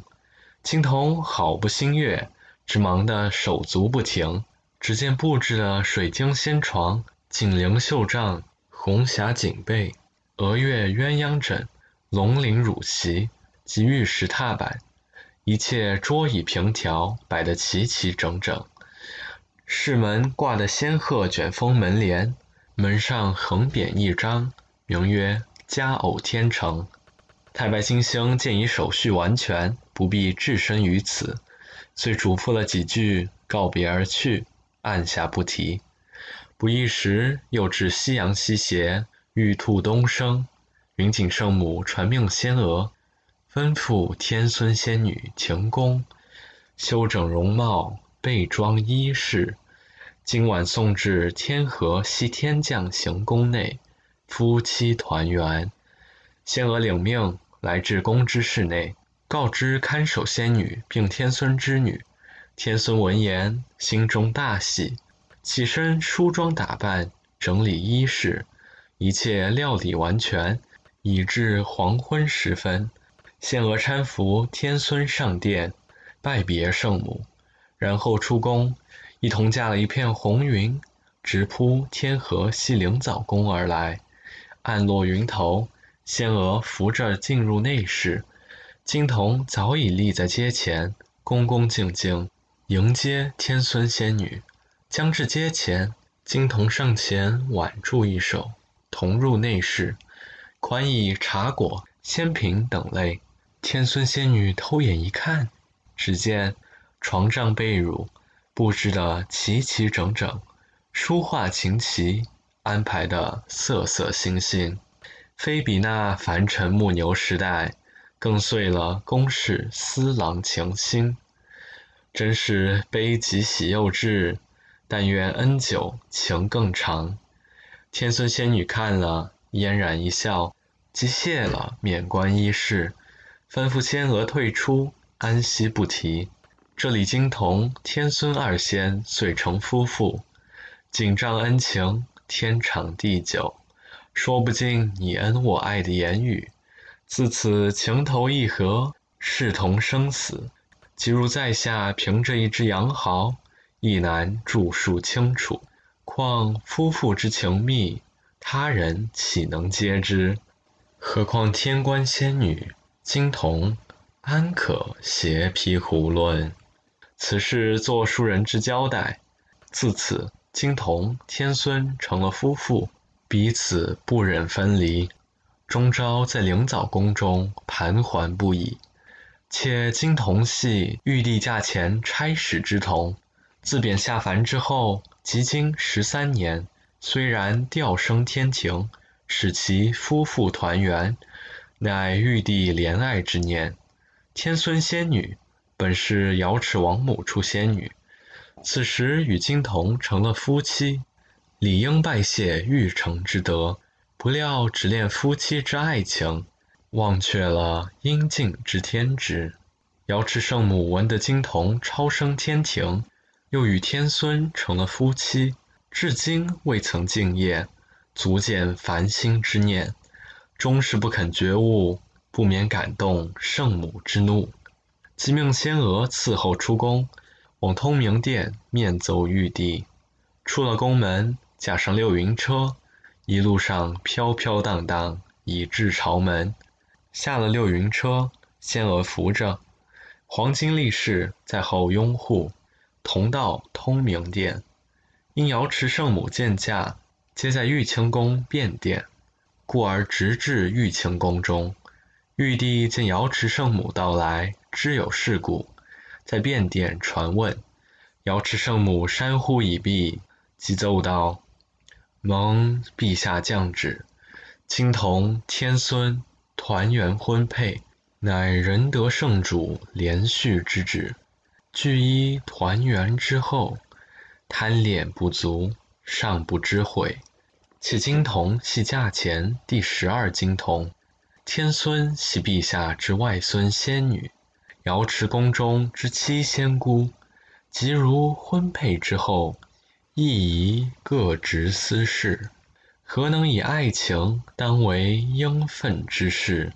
故臣妾见驾，请旨定夺。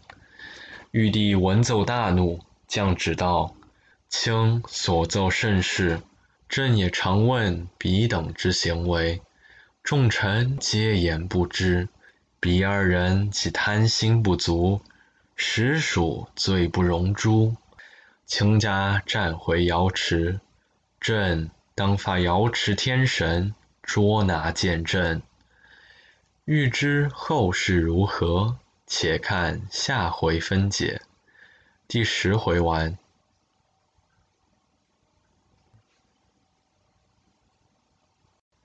牛郎织女传》第十一回。这是我为 LibriVox 所提供的录音。LibriVox 的录音都是属于公众所有的。如果你想取得更多资讯，或想加入义工行列，请点阅 LibriVox 点 org。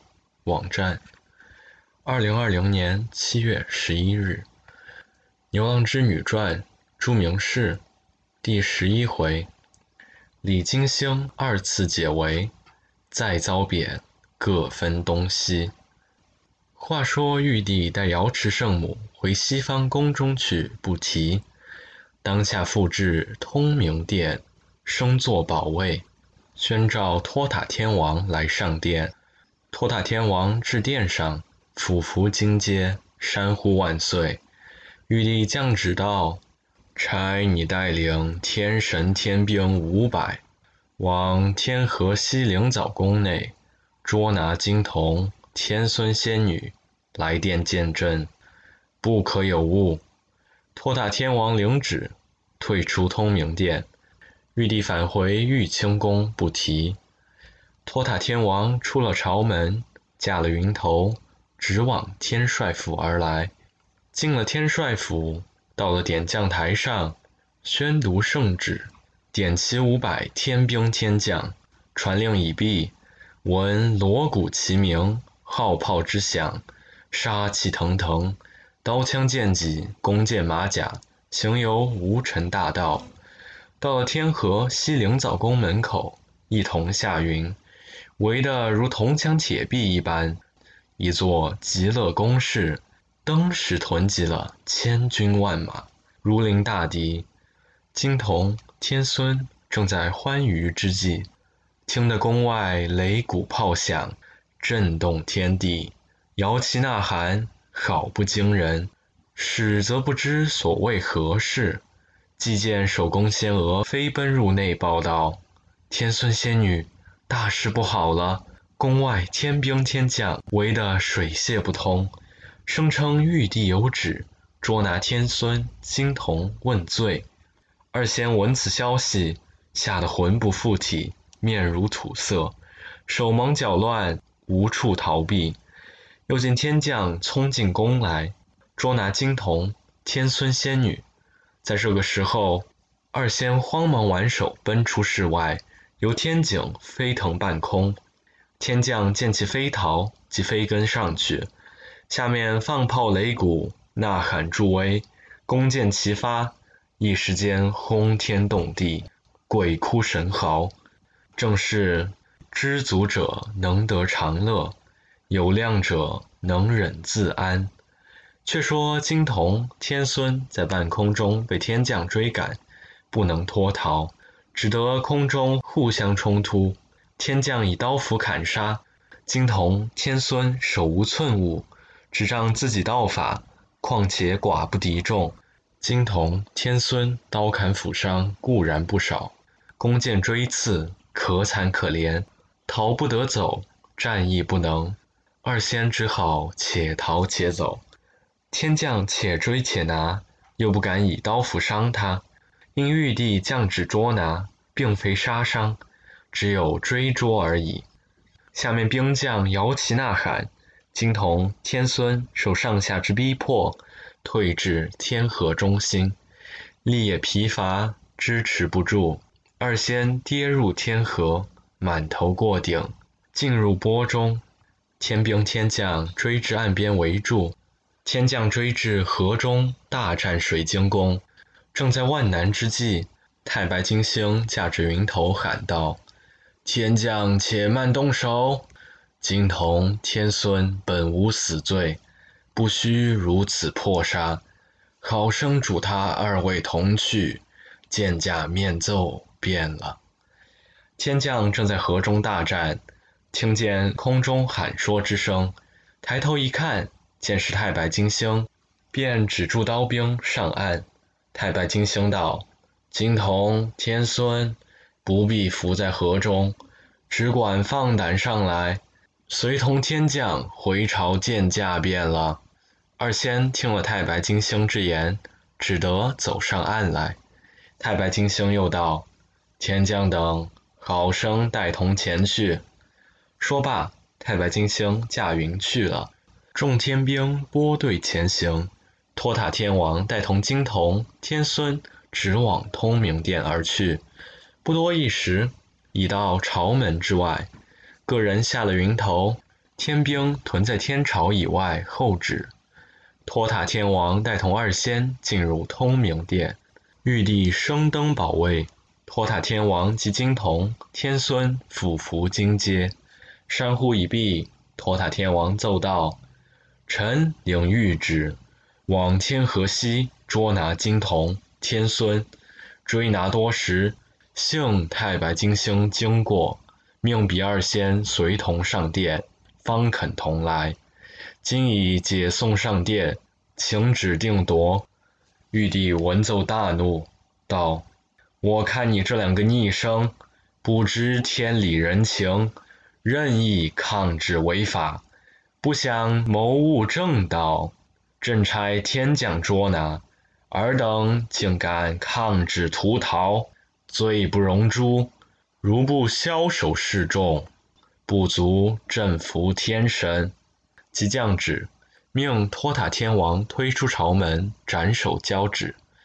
托塔天王领旨，带金童、天孙，吩咐天兵将金童、天孙捆绑起来。正在此时，救星已到，大呼：“刀下留人！”托塔天王抬头一看，那还了得！托塔天王即命众天兵后指定夺。太上老君上了通明殿，玉帝尚未退朝，俯伏金阶，山呼万岁。玉帝问道：“老卿上殿有何本奏？”太上老君奏道。老臣是在兜率宫服气练行，闭目打坐，忽听炮响鼓声，惊天动地。老臣屈指一算，方知圣上降旨捉拿金童、天孙问罪，特来奉请圣上降旨，改令比二仙永无相会之日。期圣上恩准。玉帝闻奏道。老卿有所不知，金童、天孙不知朕以恩厚，但欢乐满足，任意你贪我爱，废绝天职。若不严加取缔，弄得不可收拾，非朕寡情，此乃不得已而为之。太上老君又奏道：“圣主仁德，老臣莫不钦佩。”吾如金童、天孙，本无阅历之人，况新婚之乐，彼故贪恋不舍。取缔之旨，乃明君之教诲，尚启降旨免斩，令彼二仙永远分别，再不会面。玉帝道：“老卿之意见，却也使得，可传朕旨。”主托塔天王免去斩罪，命金童永居天河西天将行宫内，派天兵四名驻守行宫看守。金童不得越出范围，不得偷窥天孙。倘敢故犯，准其奏明朕宫，绝不宽恕。天孙之女命其永居天河东云景宫内供之，亦着仙娥看守。仍然陪伴，也不准偷窥金童。玉帝宣诏已毕，退朝回宫不提。太上老君领旨出了朝门，将旨宣告托塔天王，即驾云去了。托塔天王遣分了众天兵回天帅府去，只留天兵四名押了金童，往天河西而去。两名看守仙娥押了天孙，往天河东云景宫。二仙临别，互相拥抱大哭。天孙哭道：“妾同郎君一别十三年，今日才得相会团圆，不料未及一载，忽又永远分别，再无相会希望，更比前次大有一别。”如何妾和郎君偏遭此残酷之祸？令妾怎忍舍得郎君？金童泣道：“天孙悲苦之言，实在令人心疼。你我之颠沛流离，不论是何星辰，均无如此情状。常言云：快活无非天公。”不料你我不能脱出苦海，怎不叫你我二人伤心？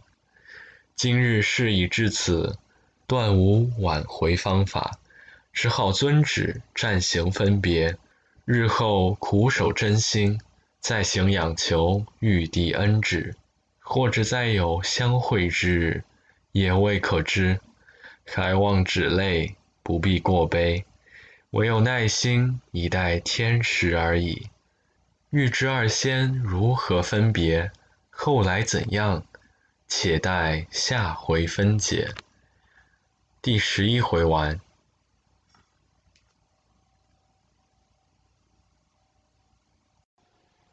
牛郎织女传第十二回，这是我为 LibriVox 所提供的录音。LibriVox 的录音都是属于公众所有的。如果你想取得更多资讯，或想加入义工行列，请点阅 LibriVox 点 org 网站。二零二零年七月十三日，《牛郎织女传》朱明氏第十二回：天孙如愿鹊桥重会，七夕相逢留名千载。话说金童。天孙押往天河东西分居，二仙相抱不舍分别，彼此说了许多恩情苦海之言，实在难分难舍。托塔天王见此光景，喝令分开，各自东西。二仙无法可施，只得分头而行，纵有凄凉苦楚。任你万湖愁肠，亦不能如其心愿。言著至此，就是月书诸君，莫不代为叹息。托塔天王先送天孙仙女至天河东云景宫中，见了云景圣母，宣示谕旨，命其遵旨实行。云景圣母接旨已毕，复请托塔天王坐下。仙娥送上仙名，又命把天孙呼上殿来。天孙并看守仙娥来至殿上，倒身下拜，流泪不已。云锦圣母道：“天孙仙女真是红颜薄命，怨孽多多。指望十三年苦别之后，夫妇天长地久。玉帝无非是怜恤之心，不料尔等贪欢不已。”废除天职，无怪玉帝怒责永离，夫妇未能如愿，反致抱恨千秋。旨意已早定，容后再行宝奏，取权悔过办法。今日事已如此，天孙你也不必悲泣，仍同看守仙娥往宫室去吧。天孙哀泣道。圣母所欲之言，小仙谨以领受。此时只好遵行便了。日后尚启圣母设法挽救，小仙自感激不已。说毕，起身拭泪，同看守仙娥人往宫室中去了。托塔天王已告别出外，即驾起祥云，有无尘大道往天河西而来。到了天河西灵藻宫中，进入内室，只见四名天兵驻守宫内防备。金童见托塔天王到来，忙上前迎接，同入内室，对面坐下。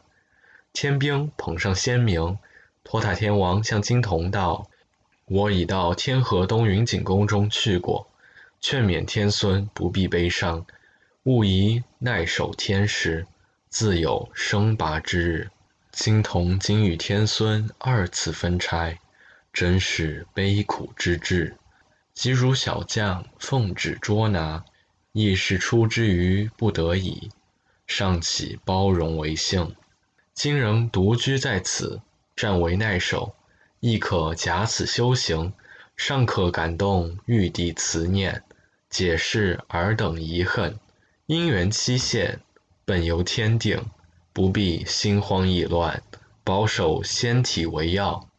精通闻此一番言语。不觉垂泪言道：“托塔天王甚是，非怪玉指不情，唯恨小童自不小心。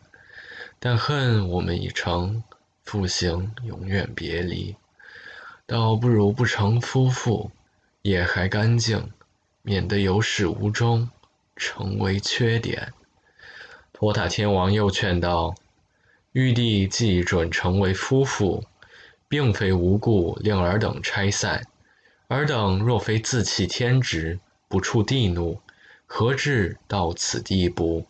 金番玉只决定不能更移，只好暂为苦守，私奉天职，日后自有挽回。说罢，立身起来，退出宫门。金童送出宫外，带了天兵复旨去了。金童返回内室。闷闷不悦，想自凡尘上天，又与天孙仙女配合，喜乐达于极点。不料乐极生悲，如今独守咬事，怎不令人悲苦？为是一日复一日，岁过四十，思想之苦，割断肝肠。我昔年在瑶池戏舞天孙。贬我下凡受苦十三年，超拔天台，指望消除前非，那只有遭无限苦痛，不免终日叹息，怨恨之声冲动苍天。青铜悲怨，暂且按下。再说天孙之女，在宫之室内终日供之，思想金童，不免两眼珠泪垂于玉面。看守仙娥从旁劝慰道：“天孙勿须过悲，保重仙体。今日与金童拆散，乃是结束。纵然挂念，也是枉然。还需另设方法为上。”天孙叹道：“事已至此，无可挽救。就是哀告云锦圣母，又恐责怪于我。”此次不比从前金童下凡时代，未成夫妇，玉帝故可成全。今既成夫妇，复行永远分差，乃是我们废止贪欢之罪，怎的还能有挽救嘞？二仙女一叹一劝，万分惆怅。众星神莫不生怜恤之心。军事无法可治。一日，太白金星驾云行经天河，见灵藻宫并云锦宫二面怨气现于空中，互相交接，即知是金童天孙彼此思念不已。太白金星也不免发了慈悲之念，遂停止云头，想了一回，若是上殿保本，又恐玉帝不准。心中暗想，不如往兜率宫与太上老君商量，看老君有什妙策。想定，拨转云头，向北方而去。不一时，来至兜率宫前，按下云头，进入宫内。太上老君正在打坐之际，见太白金星到来，起身邀坐。太白金星叩寻了仙安，在旁坐下。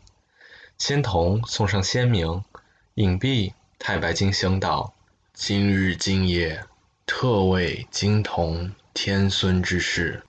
那日老君在玉帝驾前，保奏金童天孙免斩，永远分离。据知实行分别以来，彼等思念，抱苦不堪。小星正值驾云南往，见怨气冲空，互相交接。”所以特来告知，共同设法挽救。太上老君道：“我也是知道的。玉帝本来降斩，是我苦苦保本，十年斩罪，改行永离。迄今分差年余，犹恐帝怒未息，故而止之不问。今既金星到来，你我各抱慈悲主义。”自然设下挽救方法，别无能力，只好再行上殿，共同保奏。亦须写奏章一纸，明日早朝同减价保本，自有挽回之力。太白金星道：“老君所说甚是。当时本章写好，专待明日早朝上殿，一宿无话。”到了次日，二星君骑驾祥云，直往通明殿。到了朝门，下了云头，进入朝房，后驾上殿。不一时，金钟三响，玉帝升登宝位，文武星官俯伏金阶，山呼已毕，各归班次。太上老君即将本章由传宣星官送呈龙案，玉帝打开一看。只见上写道：“臣李丹、李长庚等，今特奏为金童天孙永别补救事。查金童天孙那年为止，偶动凡星，遭贬十三年，受尽凡尘艰苦。天孙仙女亦于云锦宫中工作勤劳，彼此咸受苦痛，莫不悔改前非。”于去年七月初，蒙陛下降旨团圆，成为夫妇。彼故悲喜交加，既则你贪我爱，负天恩。复经圣上严加取缔，命若被永远分离，自经遇离别之苦，终日怨气冲天。情之所钟，故非人力可以挽回。臣等发生慈悲之念。故仅会同具书上奏，扬起圣上恩准，改作每年七月七日相逢一次，以遂双方思想之愿，并祝圣寿无疆。玉帝看毕，沉吟了半晌，始言道：“二卿所奏之事，乃报慈悲主义，朕依慈善办法。”二卿可传朕旨，就是每年七月七日，时可相会一次，余旨不许自由。倘敢故为，绝不孤宽。宣旨已毕，玉帝退朝，回玉清宫而去。众星官亦各退出朝门，驾云分散去了。这里太上老君同太白金星驾一片红云。再往天河东云景宫而去，知召云景圣母并天孙仙女，将玉帝所降旨意及二星官要求之事，一一细述一遍。然后又往天河西灵藻宫内，面传谕旨于金童，并告只可每年七月七日相会一次，余无自由。金童倒身叩谢二位老星君，复起身问道：“谕旨准吾们每年七月七日相会一次，不知还在何处可以栖留？”太上老君道：“当七月七日，自有乌鸦、天雀、龙凤之类连接天河之中，时而二仙由东至西，彼此两造相会，即可共诉衷肠，稍可以慰心愿。金童谢道：“多蒙二老兄君仁德兼全，贤恩无以可报，唯望留千古名，得寿无疆。小童莫道天心而已。”二星同道。施恩忘报，非神仙之所为，贪念不休，犹望汝等悔戒。言毕，告辞去了，不提。自此金童天孙每年七夕相逢，万古不更，一载离情，一夕清长。世称牛女二星，为七夕一相逢。便是这桩古典，就此告终矣。第十二回完，《牛郎织女传》完。